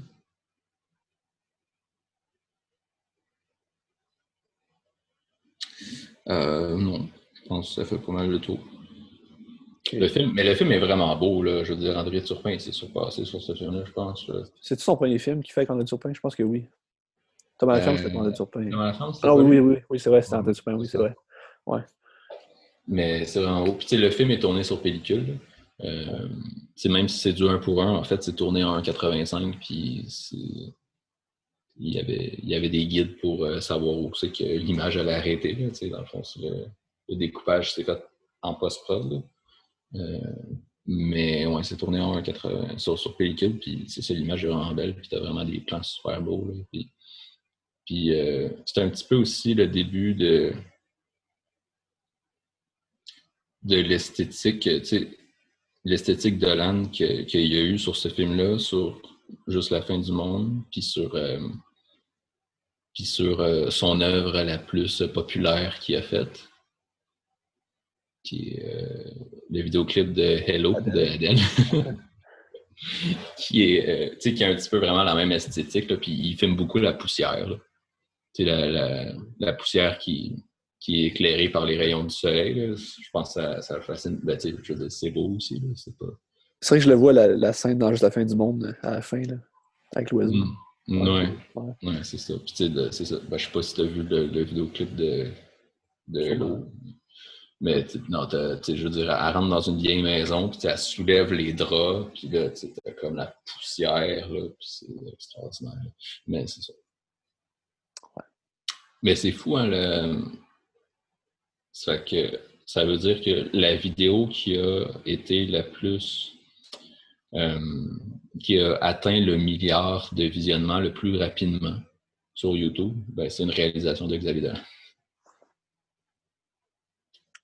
Mais C'est pas peu dire. hein? c'est drôle pareil. Ouais. Même s'il n'y a personne là-dedans qui sait, il n'y a pas grand monde là-dedans qui sait c'est qui Xavier Dolan. Mais... Ouais. Ah, je sais pas, tu mondialement, ben, j'imagine aux États-Unis, il n'est pas si connu que ça, puis peut-être plus en France, là, mais Bon, je pense qu'en France, il, il est aussi connu qu'ici. Euh, après, ailleurs, non. Ben, je veux dire, dans les milieux euh, du cinéma, oui. Mais dans la population en général, non. Je pense pas. c'est dommage. Mais, ouais. Juste la fin du monde? Juste la fin du monde 2016. En tout cas, il y a comme un tournant qui se passe en 2016. Il s'en va. Ben, tu as comme deux films qui sortent de l'ordinaire un peu. là. Mais pas en 2016, mais à partir de 2016. Juste Ouais, ben, c'est l'époque, euh, tu sais, je pense que Mommy a eu, ça, ça a été le gros succès, puis, euh, puis là, ce qui a comme ouvert les portes à tourner avec euh, des stars internationales, là, françaises dans un premier cas, puis euh, américaines par après. Ah, ça, on reviendra sur la- l'américaine. Ça me fait, ça me fait rire quand même, là, mais on reviendra. Euh, Pourquoi? Parce que c'est pas une production américaine? ben, je disais souvent les articles, euh, il va à Hollywood, mais c'est comme si c'est zéro Hollywood, c'est canadien, puis anglais. Là, c'est- Ouais, c'est vrai, c'est vrai. Mais c'est quand même, ouais, mais c'est des acteurs américains. Ouais. Ben, ça, juste la fin du monde, euh, pour moi, c'est son meilleur film. là. Je trouve que c'est- une maîtrise du médium incroyable. Ouais. De la manière qu'il raconte avec l'image, puis puisque tu sais, le film, l'histoire en général raconte rien. C'est juste c'est la Mhm. caméra qui va te raconter tout. Là. Mhm. Euh, un casting all-star français, comme tu l'as dit. Marion Cotillard, Vincent Cassel, Nathalie d'où? Léa Seydoux. Gaspard Ulliel, euh, ben, je le connaissais pas avant, mais Gaspard Ulliel, il était bon. Ouais, ben, il joue dans pas mal de trucs. là. Euh, Et ouais. c'est connu lui aussi. Ça a été en compétition officielle aussi. À Cannes. Retour à Cannes. Euh, Non, pas retour à Cannes. Ah oui, d'ailleurs, par rapport à, à Mommy, tu sais que, que Xavier ben, on parlait qu'il n'était pas content d'avoir été sélectionné, euh, mais tu sais, il, euh, il a beaucoup parlé de. Ben, je pense que, tu sais, il a aussi parlé. Il, a il, était déçu de ne pas gagner la Palme d'Or. Mais, euh, mais c'est beaucoup aussi que, mettons, il a affirmé qu'il était déçu, mais je veux dire, après ça, tu as les journalistes qui, qui font des gros articles comme genre. genre comme, il aurait voulu la palme d'or, puis comme frustré, puis déçu, puis tout. Puis, mais bon. Après ça, quand tu l'écoutes en entrevue, il, je pense pas qu'il soit. il est Ouais. juste déçu parce qu'il aurait aimé ça, mais pas déçu dans le sens que. En même temps, c'est pas des films pour gagner des prix non plus. Pas une- je pense pas que ça. C'est parce qu'on. Je pense que euh, on aime aussi le personnage médiatique de Dolan de, de le peindre comme un. Surtout avant, là, comme, comme un enfant gâté qui pète sa crise. Là. Alors que, tu sais, je pense pas que c'était ça, là, quand même. Ben, c'est ça, tu sais, le, le- le film est aussi bon même s'il gagne pas le Palme d'Or. tu sais. Je pense qu'il doit le savoir pareil. là. Non, non, c'est ça. Mais il- je pense qu'il aurait aimé ça. là. Surtout que. c'est ça. Il aurait été le plus jeune. Ouais. Son- Mais son discours, son, son discours qu'il a fait là, après avoir gagné le prix du jury, là, c'est. Je pense qu'il l'avait écrit pour la Palme d'Or. Ah ouais. Ouais. Qu'est-ce qu'il avait gagné? en- Ben, c'était La vie d'Adèle en 2013. Non, non. Non, c'était- Ah non. Si Ah, ça avait été la vie d'Adèle, il n'y aurait même pas eu de contestation, évidemment. Mais. Euh, euh, je sais pas. C'était-tu euh, Winter Sleep? C'était-tu cette année-là? Je sais pas, 2014. Puis en 2016, c'était quoi? Ou. Ouais, tu me poses des questions, toi, là. là. Attends, je vais aller voir. Oui, là, je pose. Là. Winter Sleep en 2014. Puis 2016, c'était Deep Pan, c'est en quelle année? 2015, je pense. Hmm. 2016, c'est- c'était euh, Hiding on Blake. Ok. Ken Loach. Ah, j'ai pas vu encore, mais. Ben, tu sais, il a quand même gagné le, le- le Grand Prix. Ouais. Ben, c'est ça. Ce qui était, ben, ce qui était spécial avec euh, Juste la fin du monde, c'est qu'il il y, a eu, il y a eu des critiques. Ben, il y a eu des, il y a eu des critiques positives, mais il y a eu beaucoup de critiques négatives aussi là, à Cannes. Puis, euh, puis tu sais, mais tu sais, c'est drôle parce que tu as les critiques, mais après ça, tu sais jamais qu'est-ce que le jury va décider. là. Je pense que La vie d'Adèle, c'est comme la seule fois, tu sais, de toutes les fois où j'ai suivi comme à distance le Festival de Cannes, euh, 2013, c'est la seule année où, où comme tout le monde s'entendait que La vie d'Adèle, c'était le meilleur film, puis que comme il n'y avait pas il avait pas rien de surprenant. Mais souvent, tu comme les films préférés de la critique, le palmarès du jury sort, parce que le jury est supposé être isolé. Ils sont pas supposés lire aucune critique ni rien, puis ils débattent entre eux. Ils vont voir les films, ils sortent tout de suite au début du générique, puis ils vivent pas, mettons, des moments d'ovation ou quoi que ce soit, là, ils se poussent, puis euh, c'est ça.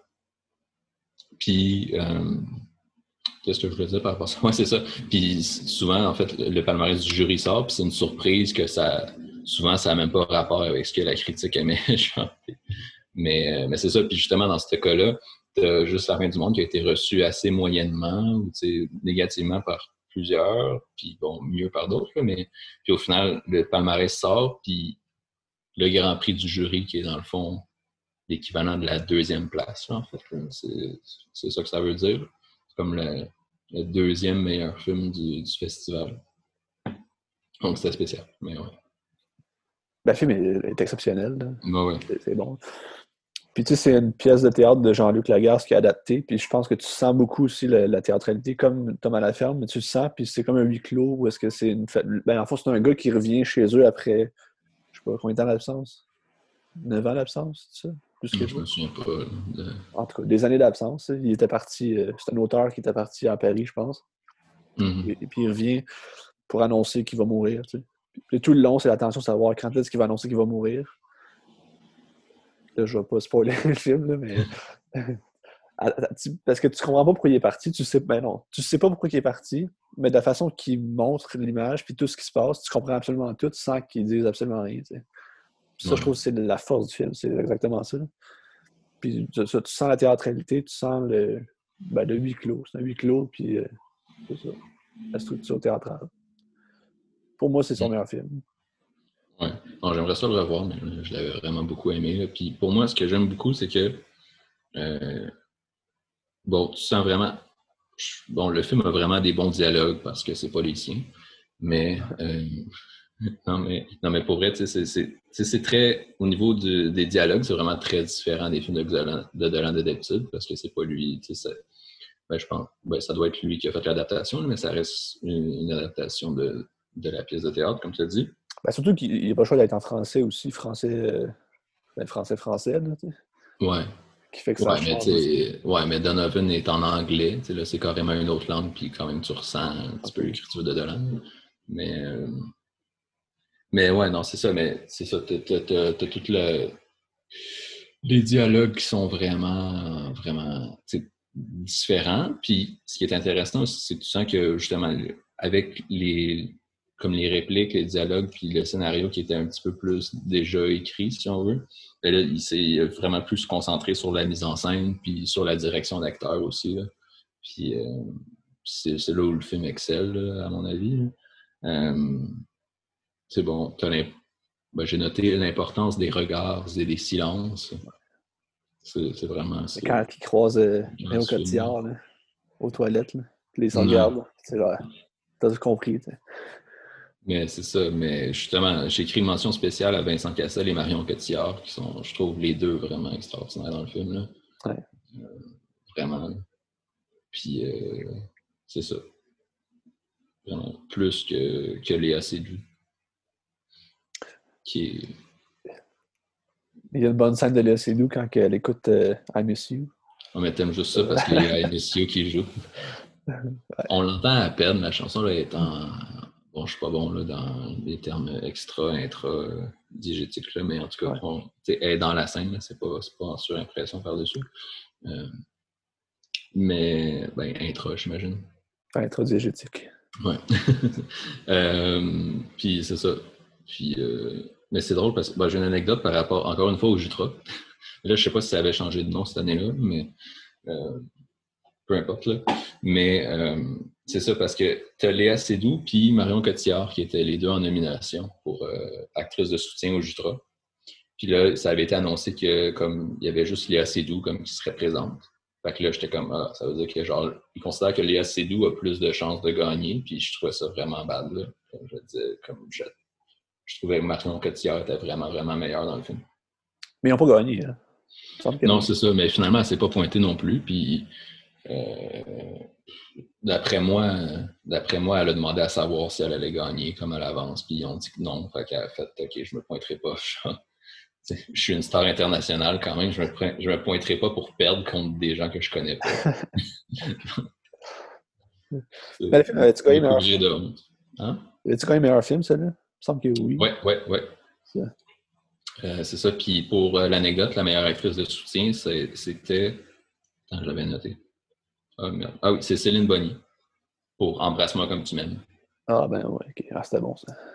Je me... Pour vrai, j'ai vu ça, puis tu sais, j'ai vu Embrasse-moi comme tu m'aimes, puis je l'ai vraiment beaucoup aimé, mais je me souviens même pas de Céline Bonny. c'est pas la mère? Peut-être. En tout cas. Je m'en souviens pas. Fait que c'est bon ce film-là. Mm-hmm. Mais ouais, c'est, non, c'est, vraiment un bon film. Là, puis c'est une co-production, je pense, là, franco. Euh, Franco-canadienne. Ouais, ouais. Euh, c'est tourné au Québec. Ouais. Puis ça, tu le vois. Euh, le paysage. Tu vois les paysages. Tu vois, au début, je pense que tu as, un plan où tu suis, une, tu suis la route de haut. Puis tu le vois tout de suite là, que, que tu n'es pas en France. Là, je veux dire, la route est scrap, il y a plein de nids de poules. Puis, c'est ça, c'est pas un paysage français. ben, tu sais, c'est ça qu'il disait quand. Euh, mettons, quand il a fait Mathias et Maxime, il disait c'est ton retour au Québec. Il disait non, j'ai jamais parti du Québec. Là, John, euh, John F. Donovan s'est tourné au Québec, en partie, pas complet, mais tourné à Montréal. Ça, c'est tourné au mm-hmm. Québec. C'est juste avec d'autres acteurs. Tu sais. Ouais. C'est drôle parce que j'ai déjà vu euh,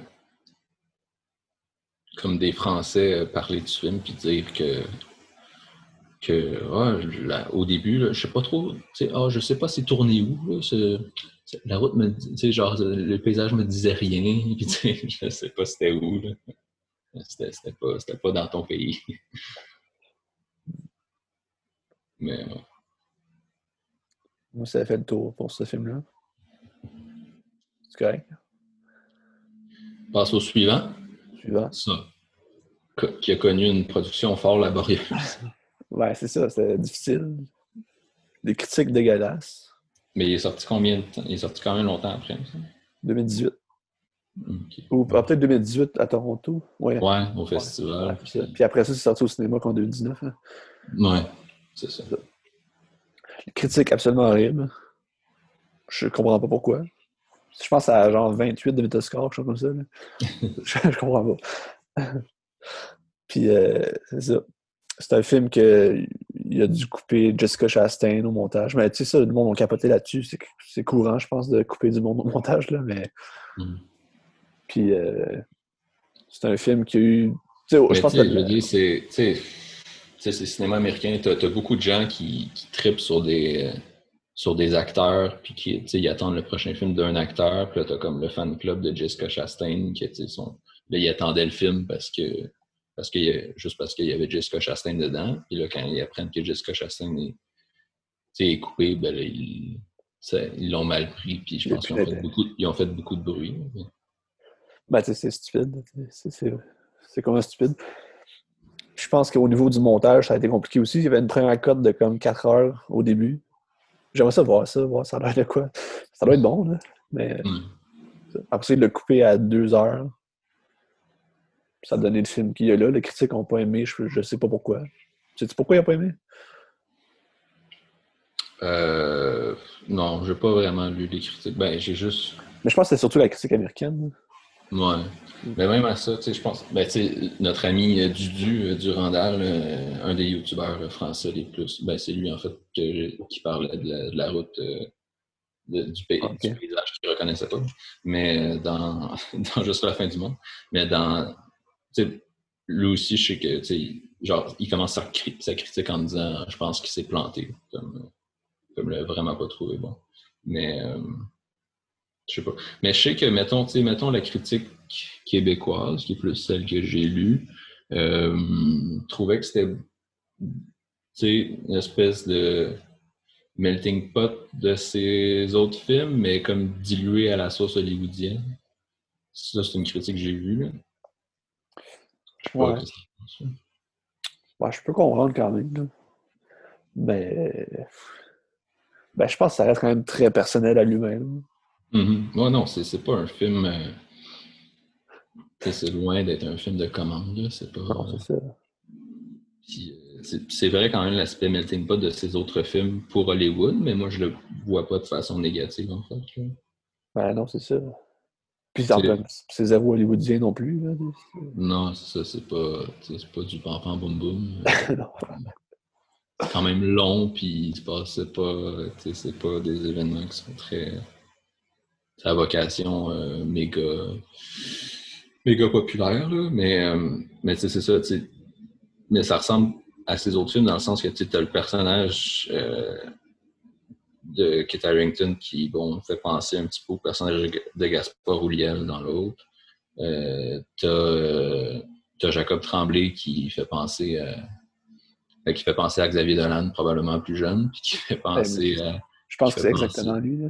Ça, puis qui fait penser à Xavier Dolan dans, dans J'ai tué ma mère, mais plus jeune. Puis bon.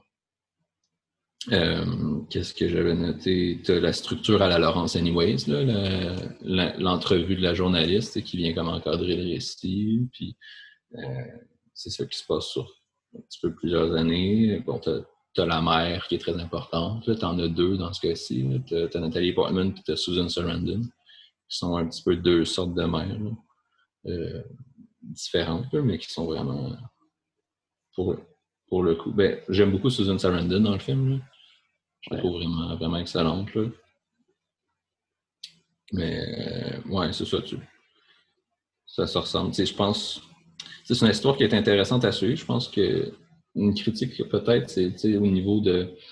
C'est peut-être trop appuyé narrativement. Tu sais, Il y a moins de non-dits, peut-être, puis plus tu sais, la narration. On peut se questionner est-ce que c'était vraiment nécessaire, euh, comme la, narration qui vient encadrer le récit, ou euh, je sais pas. Ah, c'est peut-être moins subtil que dans ben, son précédent avant ça. Juste la fin du monde, c'est qui est tellement comme pointu. Ben, c'est ben, c'est le. ce Ouais. niveau-là, c'est un petit peu le jour et la nuit. Ouais, c'est ça. Ouais. Le film est très bon pareil, tu sais. Ouais, ouais, non, c'est vraiment bon. Je trouve que l'histoire de Kit Harington est plus intéressante que celle de, de Jacob Tremblay. Celle du petit gars. Ben, ouais, c'est ça, j'écoutais un peu. Jacob Tremblay, je sais pas comment il faut le prononcer, je pense pas qu'il parle français. Ah, il parle pas français? Ben, je pense pas. là. Ben, s'il parle français, c'est parce qu'il l'a appris à l'école, là, mais j'imagine. Je pense pas qu'il vienne de. Ben, tu ben, attends, je vais expliquer l'histoire un peu à la base. Ouais, je pense Ouais. que c'est pas très pertinent de parler de, de- des, des langues parlées par euh, Tremblay.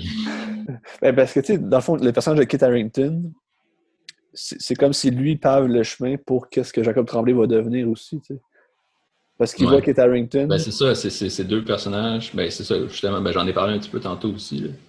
Dans le sens pour, pour la fin, là, quand ouais. que, que, tu sais, ils vivent à deux époques différentes, puis que comme les choses se passent pas de la même façon pour les deux. Ben, c'est ça, c'est le premier, c'est qu'il vit mal avec les attentes qu'il y a envers lui, puis en- envers l'image que, mettons, le milieu veut qu'il projette, puis l'image Mhm. que lui proje- devrait projeter ou devrait, sais, ce qu'il est vraiment. Puis on dirait que ça pave le chemin, puis il voit que lui, il meurt, puis il dit, je vais pas faire ça non plus, puis je vais être moi-même. Puis comme, en- à travers mon art, ben, je vais rester qui c'est que je suis, puis c'est comme, il pave le chemin pour ça. C'est sûr Mhm. que ça se passe dans les 90 aussi, un peu comme au début 2000. Ouais. Comme la, la mentalité a évolué un petit peu. Mm. Ouais. Non, c'est vraiment très bon, là. Euh, C'est quand même fou de tourner un film québécois avec euh, Nathalie Portman. ouais. Ellie Portman, Susan Sarandon. Euh, Avec Dumbledore. La scène avec Dumbledore, c'est génial. ouais, c'est. C'est- tu dis la scène avec Dumbledore, mais c'est vraiment ça, là. Je veux dire. Parce que euh, C'est Dumbledore, mais pas de barbe. C'est c'est Dumbledore, là. C'est pas. C'est c'est pas. C'est pas Michael Gambon, là, c'est Dumbledore. Ah, C'est carré. Ouais. Mais, mais c'est vraiment un.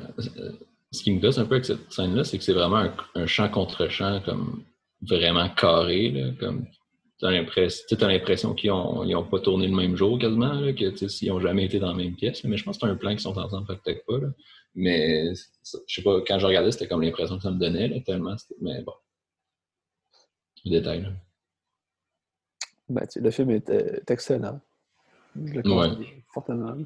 tu sais, il y a des, il y a vraiment des, des belles scènes puis tout. Puis comme la, je pense que ma scène préférée, c'est à la fin, euh, c'est vers la fin quand, quand ils sont tous dans la salle de bain, Ouais. que Kit Harington qui prend un bain puis avec sa mère puis à côté puis euh, son frère.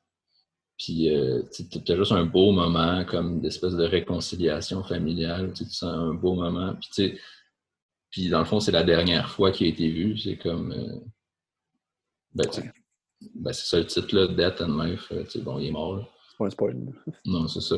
Mais, euh, mais c'est ça, puis c'est la dernière fois qu'il a été vu, puis tu il y a quelque chose de tellement beau dans l'espèce de, de, je sais pas, là, d'espoir avant la fin tragique, euh, inexpliquée, tu. C'est l'espèce de beauté qui précède l'abîme. C'est comme, tu la super belle scène, puis après ça, c'est la dernière fois qu'on l'a vu, puis après ça, il, est mort, tu tu overdose, je pense, là. Puis, ben, c'est ça, je sais pas, il y a quelque chose de tellement tragique là-dedans. Je sais pas, je trouve ça. J'aime beaucoup cette scène. Ouais, c'est vrai.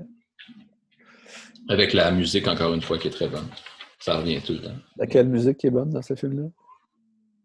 Ben, Je sais pas, c'est quoi la chanson, là? Blink 182. Adam Song. Ouais, ouais, il y a ça qui joue à un moment donné, là, mais Ouais. non, moi, je, je parlais de cette scène. Ah, je m'en souviens pas. Ben, c'est une chanson, une espèce de. Euh, euh, succès populaire pop rock euh, des années 2000. Là, je me souviens plus exactement. Je, je connais pas le titre, mais. Tu sais, quand on parlait de, de Sofia Coppola la semaine passée, comment elle utilise la musique, mais je trouve que ça ressemble pas mal à ça aussi. là.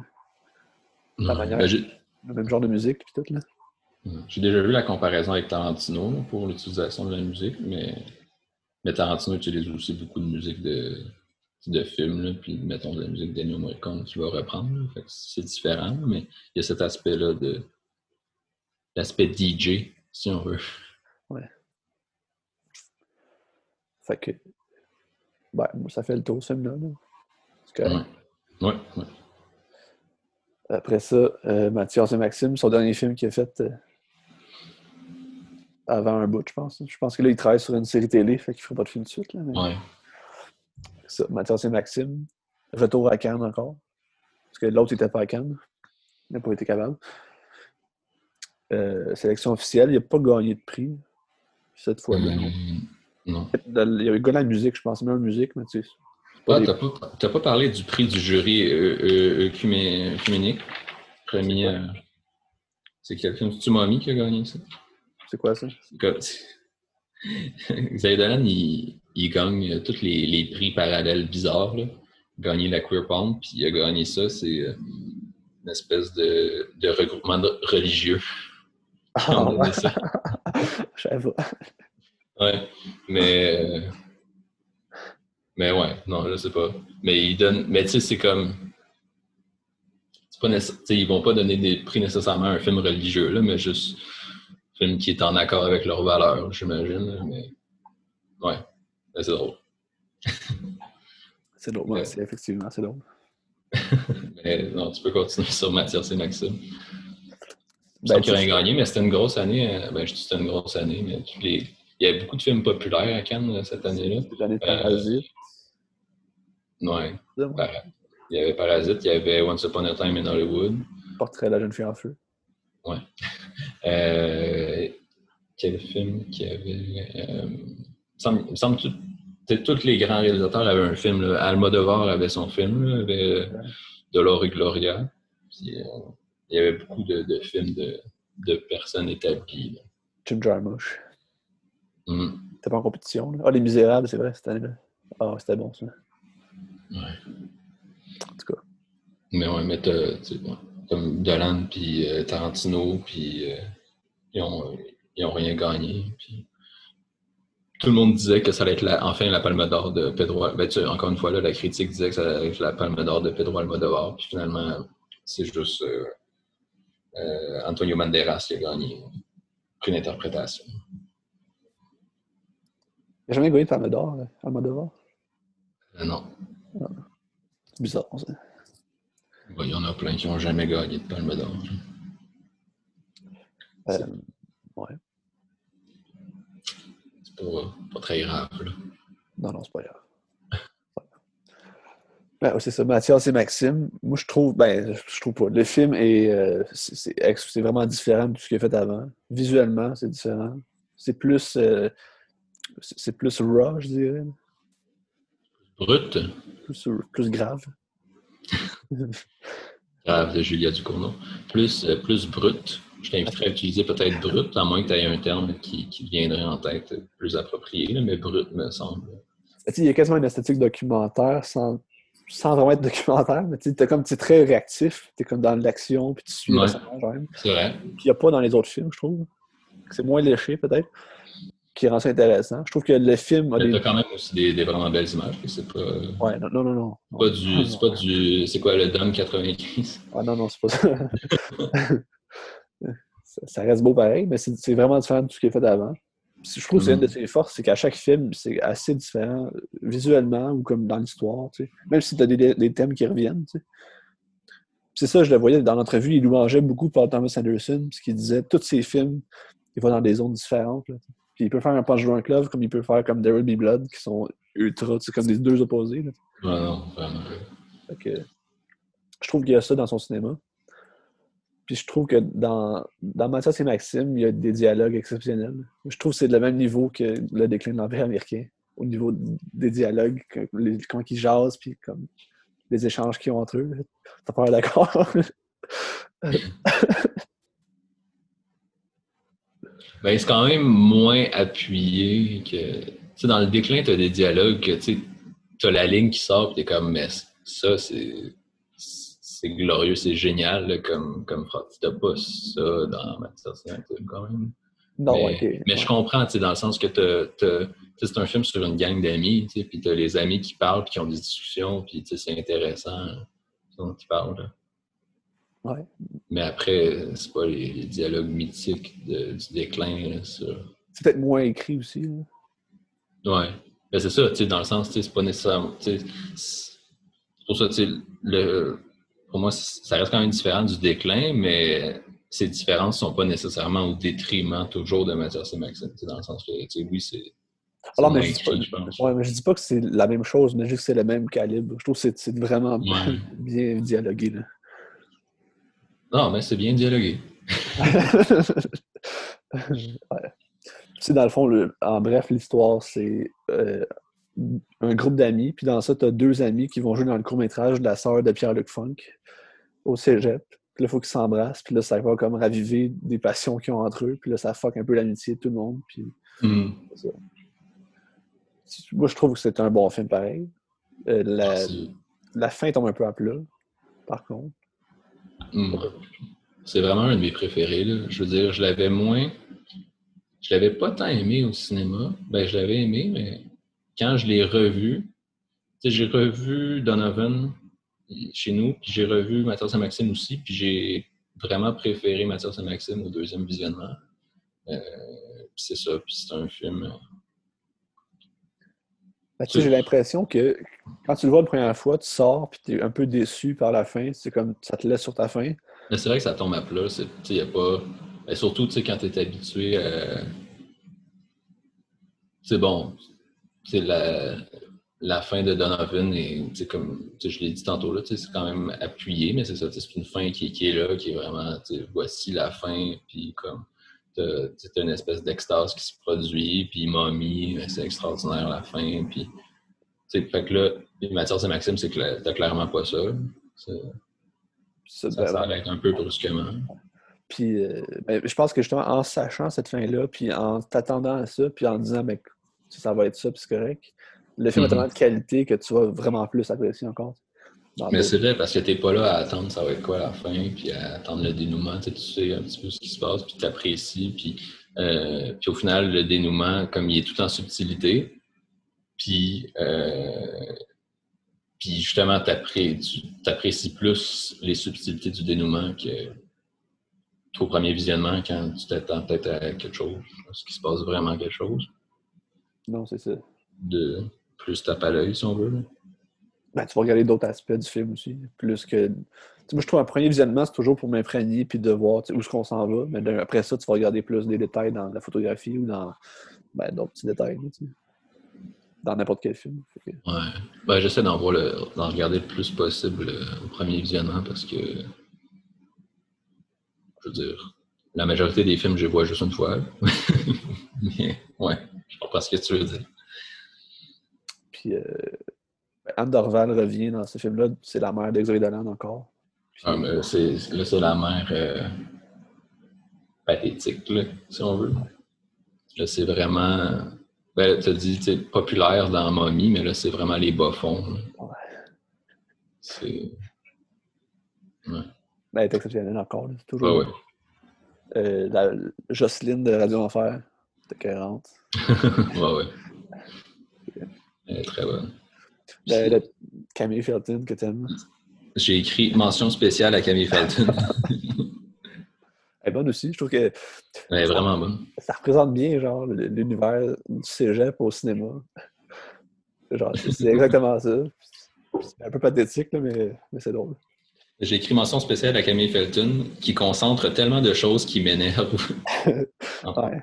Mais ça tu arrive de ça, c'est drôle. hein. Ben, c'est ça, tu sais, puis tu vois, puis j'ai, euh, ben, c'est ça, tu sais, entre autres, tu sais, l'aspect énervant, c'est surtout, tu sais, dans sa façon de parler. Elle parle genre à moitié en anglais. Ouais. Euh, c'est sûr, moi, ça m'agresse, là. Mais, euh, mais c'est ça, tu sais, genre, ah, mais là, les gars, là, vous êtes pas assez into it, là, puis, tu sais, tout le temps des expressions comme ça euh, insérées partout. Mais, mais c'est ça, mais c'est génial, là. Puis c'est c'est l'espèce de caricature d'une espèce de, jeunesse branchée euh, euh, montréalaise, là. Puis non, c'est intéressant, c'est dans tout ce que ça a de négatif comme ça, puis dans tout ce que ça, on peut dire, mettons, de positif, là, comme, tout son, son rapport d'ouverture, puis, quand elle parle de, tu sais, genre, euh, quand, quand elle dit au gars que, ah, vous êtes vraiment cute, comme, tu sais, genre, tu sais, c'est ça, parce qu'ils sont sur le bord de ça. Elle leur explique que là, vous êtes deux. Je me souviens plus trop, mais c'est quoi? Du genre, vous êtes deux femmes qui s'aiment. Comme, mais on est des gars. Puis comme, ah, vous êtes cute. Genre, pour votre génération, genre, mais tu sais, pour moi, tu sais, c'est. Bon, c'est ça. Fait cet aspect-là aussi, là, c'est drôle. Mais. euh, mais c'est ça, mais je, reviens à, la langue, comment qu'elle parle, puis tout ça, là, puis tu vois vraiment, mais c'est vraiment une critique, de, ben, tu le sens quand même que c'est une critique que Xavier Dolan y fait, mais euh, ben, tu, je sais pas si tu sens vraiment que c'est une critique, tu sens qu'au moins, que, en tout cas, que c'est une caricature, que c'est quelque chose de, Mais il en rit. ben, c'est ça, tu sais, qui, qui rit de ça. Mais tu vois vraiment. euh, mais j'ai écouté euh, une entrevue donnée à la radio française par rapport à, à Mathias et Maxime. Puis là, il est, il est vraiment. Tu vois, il est vraiment violent dans la critique, à quel point il est comme. ben, c'est comme le personnage, là, que je me souviens plus son nom, mais c'est. Euh, c'est son personnage qui, qui, qui, qui, euh, qui a complètement perdu sa langue, là, qui, qui, parle d'une langue horrible. là, il en parle vraiment, vraiment de façon négative. c'est drôle. Euh, c'est ça. Fait que c'est vraiment. Plus que d'en rire, c'est vraiment une critique, en fait. Ouais, non, c'est sûr. ouais. Mm. Puis, Mais ouais. Mais ouais, les acteurs sont excellents. c'est quoi je voulais dire, non? Je me souviens plus. Mais t'as Ga- Gabriel d'Almeida Fredas. euh, au final, c'est un peu lui le personnage principal. Il s'est fait canceller, ce gars-là. Ouais. On a- on a-tu le droit d'en parler? Je sais pas pourquoi, mais il s'est fait canceller. Enfin, en parler, par exemple. non, mais.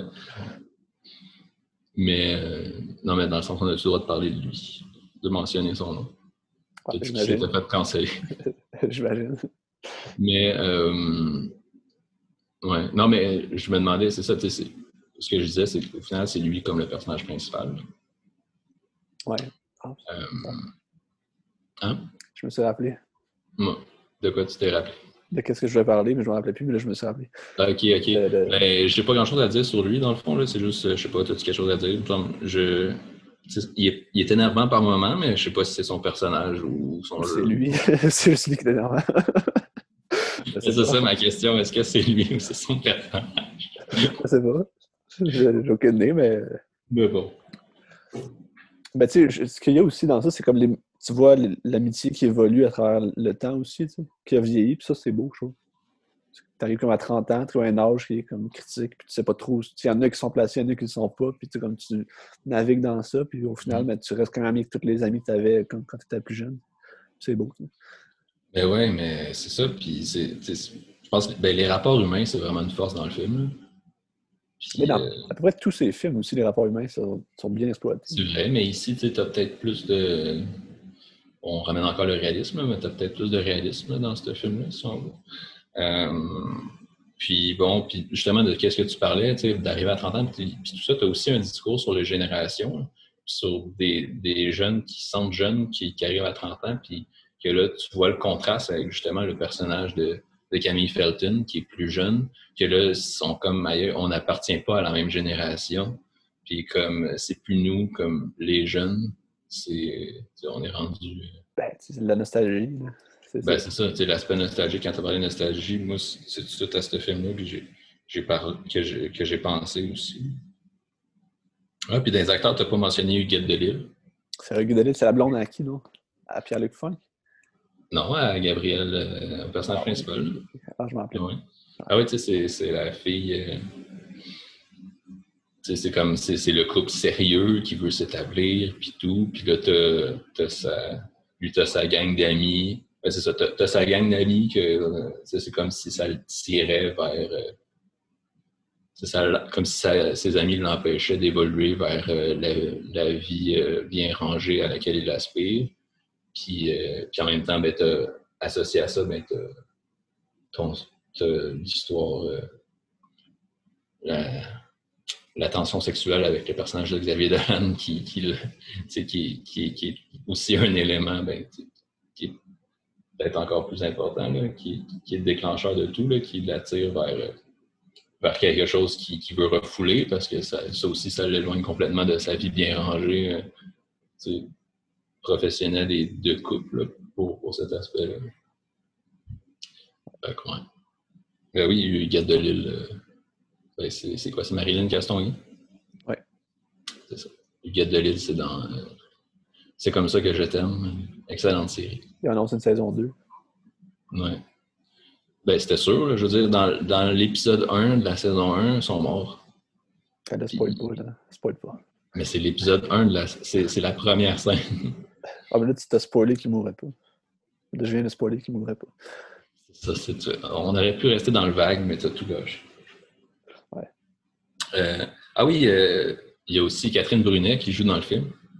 Il y a vraiment des. tu sais, ben, tu sens que c'est un film aussi, hein? Ben, c'est ça. Ben, c'est ça. Puis, tu sais, c'est vraiment plein de bons acteurs, tu sais, au final. Et ça, ça fait. Tu sais, c'est drôle parce que t'as. T'as euh, juste la fin du monde, que c'est le casting 5 étoiles français.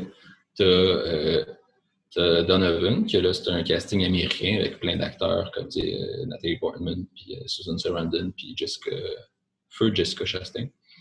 Euh, puis, euh, c'est ça. Puis là, ben là, c'est pas le casting 5 étoiles québécois, dans le sens, c'est pas les plus grands acteurs du Québec, là, mais dans le sens que, que les acteurs sont vraiment placés au centre du film, puis il y en a plein, puis c'est comme, c'est- la gang d'amis, puis c'est la gang d'amis dans la vraie vie, puis... euh, fait que non, vraiment, niveau casting, c'est vraiment une des forces là, du film. Ouais. Vraiment. C'est ça, ce que je voulais dire sur Catherine Brunet, c'est que clairement, je pense que c'est une actrice qu'on voit pas assez là, au cinéma, puis, ou juste dans, dans un. Elle fait un peu plus de télé, mais jamais en premier rôle. là. Euh, Je pense, que son seul, je pense que son seul premier rôle, c'est Le Monde de Charlotte. Mais Ah, mais c'est quoi l'affaire avec Pierre-Luc Funk, qui était, qui était à la télé, là? Euh, ah ouais, l'émission, euh, ouais, l'espèce d'émission à sketch avec des couples. Non, non, non. Non, non, c'est une affaire que le, Pierre-Luc Funk a le cancer, puis il va mourir. Puis là, c'est genre sa blonde, puis ils vivent euh, genre les Ah. derniers moments. ok, c'est pas pensé. Ça fait pas avec ma description euh, hop la vie que j'ai décrite. C'est à la télé, genre là, là, je sais pas trop. Là. Demain, euh, en tout cas, je sais pas trop. Non, l'histoire des coups, je pense que c'est Pierre Le Funk avec sa vraie blonde. Mais, mais, mais, ok, ouais. Mais c'est ça, mais bon, je, je dis n'importe. Ben, je, je dis sans avoir vérifié, mais. Ah, c'est euh, Demain pour toujours, je pense, ça s'appelle. Tu je dis sans avoir vérifié, mais j'ai pas l'impression qu'elle ait vraiment beaucoup de premiers rôles, là, à part genre Le Monde de Charlotte quand elle était tout petite. À son, ça doit être son premier rôle à vie. Mais tu sais, elle joue quand même pas. Ben, elle n'a pas de premier rôle, mais elle joue dans les films de Xavier Dolan euh, souvent. Mais des petits rôles par rapport. Là. Ouais, c'est ça. Tu sais, dans Mommy, euh, elle, elle parle pas, là, il me semble. Dans Tom à la ferme, elle joue, elle joue la, la barman, il me semble. hein. Ça se peut. Il me semble. Dans Tom à la ferme. Ah oui, j'ai une, anecdote- j'ai une anecdote par rapport à Tom à la ferme. Dans Tom à la ferme, tu as une scène où euh, le, il s'en va dans un bar là, de région, puis le barman, c'est Manuel Tadros, Ah, c'est son père. son père. Euh, bon, Manuel Tadros, qui est bon, acteur, chanteur, euh, il, il joue dans plusieurs films de, de Dolan. Euh, il fait les, les annonces d'Old El Paso. Ben, il, il les faisait.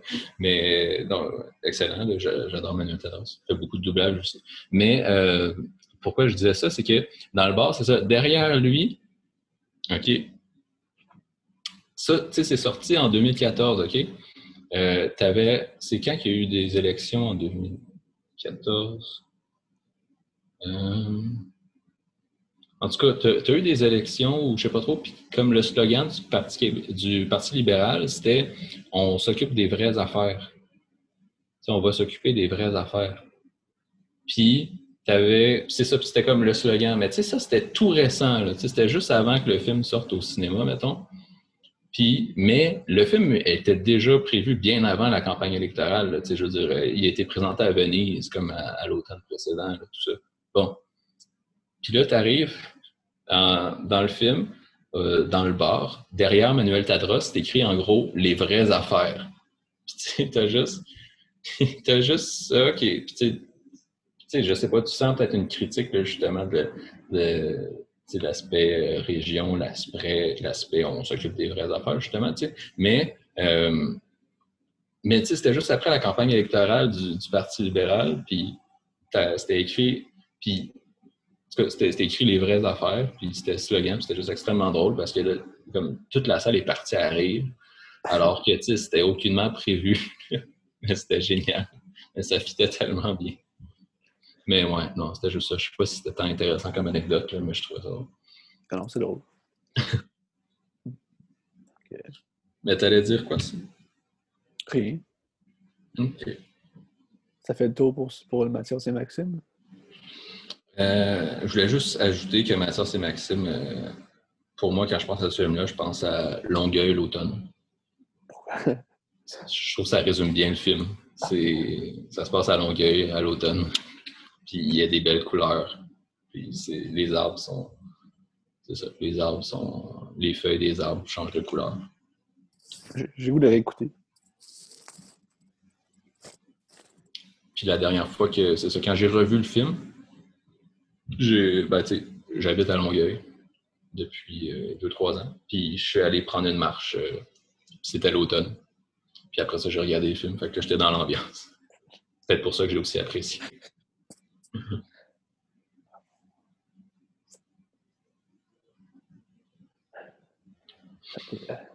C'est bon pour ce film-là?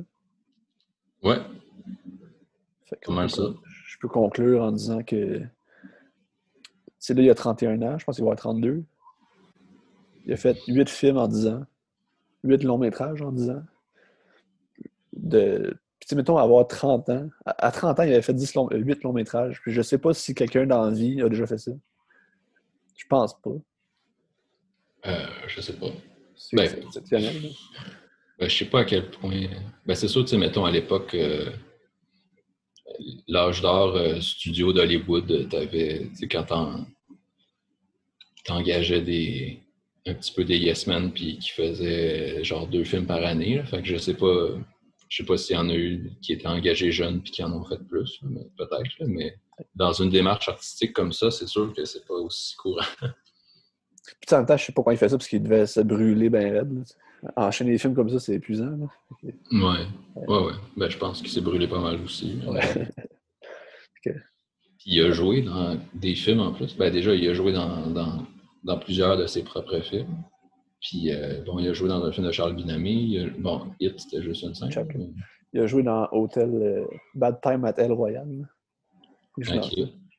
J'ai pas vu, mais il joue dans ça. je sais pas. Mais en tout cas. Ouais. Mais ouais, non, c'est sûr que ça, ça doit être épuisant. Puis, euh, ouais, c'est ça. Mais je pense que tu le voyais, ben, tu le voyais beaucoup aussi dans ces entrevues là, à l'époque quand il parlait. Là, puis c'est quelqu'un qui avait beaucoup d'ambition puis qui voulait réussir plein d'affaires. Puis il y avait plein d'objectifs. Puis euh, ah, il n'y a personne qui va m'empêcher de réaliser mes rêves. Puis etc. Il y avait beaucoup ça dans, dans sa façon d'être. Puis je pense que là, ben, après avoir fait tout ça, ben là, je pense que pense qu'il commence un petit peu à respirer. Là. ouais.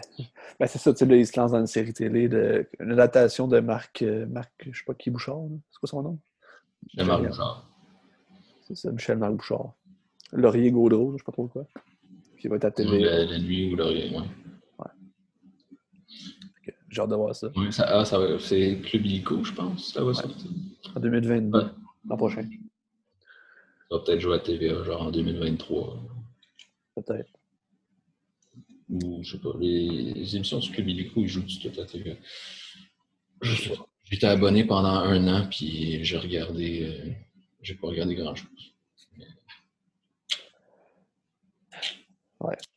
Mais ceci dit, euh, je pense qu'Xavier Dolan n'est pas assez apprécié pour le talent qu'il a, puis pour, euh, ben, pour ce qu'il fait. C'est complètement fou ce qu'il fait. Puis je pense qu'il n'est pas assez apprécié euh, en général. Fait que je pense qu'il faut donner ses lettres de noblesse, puis apprécier ce qu'il fait. C'est vrai que dans Qu'est-ce que tu regardes, tu es, souvent tout seul à le défendre. je sais. Surtout qu'ils n'ont jamais rien vu. Ben non, Goya, il a vu ça, puis Goya aime ça, je pense. Mais les autres, ils n'ont pas vu ça, puis. En tout cas, je sais pas. genre... mais... Mais je, non, mais je pense qu'en général aussi, il n'y a pas le respect qu'il mérite. Oui. Non, mais c'est juste parce que je revenais sur, je disais que dans le grand public, souvent, les, les beaucoup de gens qui, ça, qui, qui disent qu'il est surestimé et qui n'ont pas vu de film, mais tu sais, bon, tu as quand même ça, des, des, amateurs de cinéma qui ne s'intéressent pas à lui non plus. Là. Non, c'est ça. C'est pour ça que je disais ça aussi. C'était comme une constatation que, que je viens de faire, si on veut. Mais ouais, mais je pense qu'il faut s'y intéresser parce que c'est bon. Là, si on est chanceux d'avoir ça chez nous, parce qu'il faut le prendre. En tout cas, c'est ça. C'est correct, là? Je pense que c'est pas mal ça. Excellent. Au revoir. À la prochaine. Écoutez, Xavier Dolan. Je suis bien plaisant. Je coupe. Arrête de dire écouter, là, on regarde un film, on l'écoute pas. Hubert serait très fâché.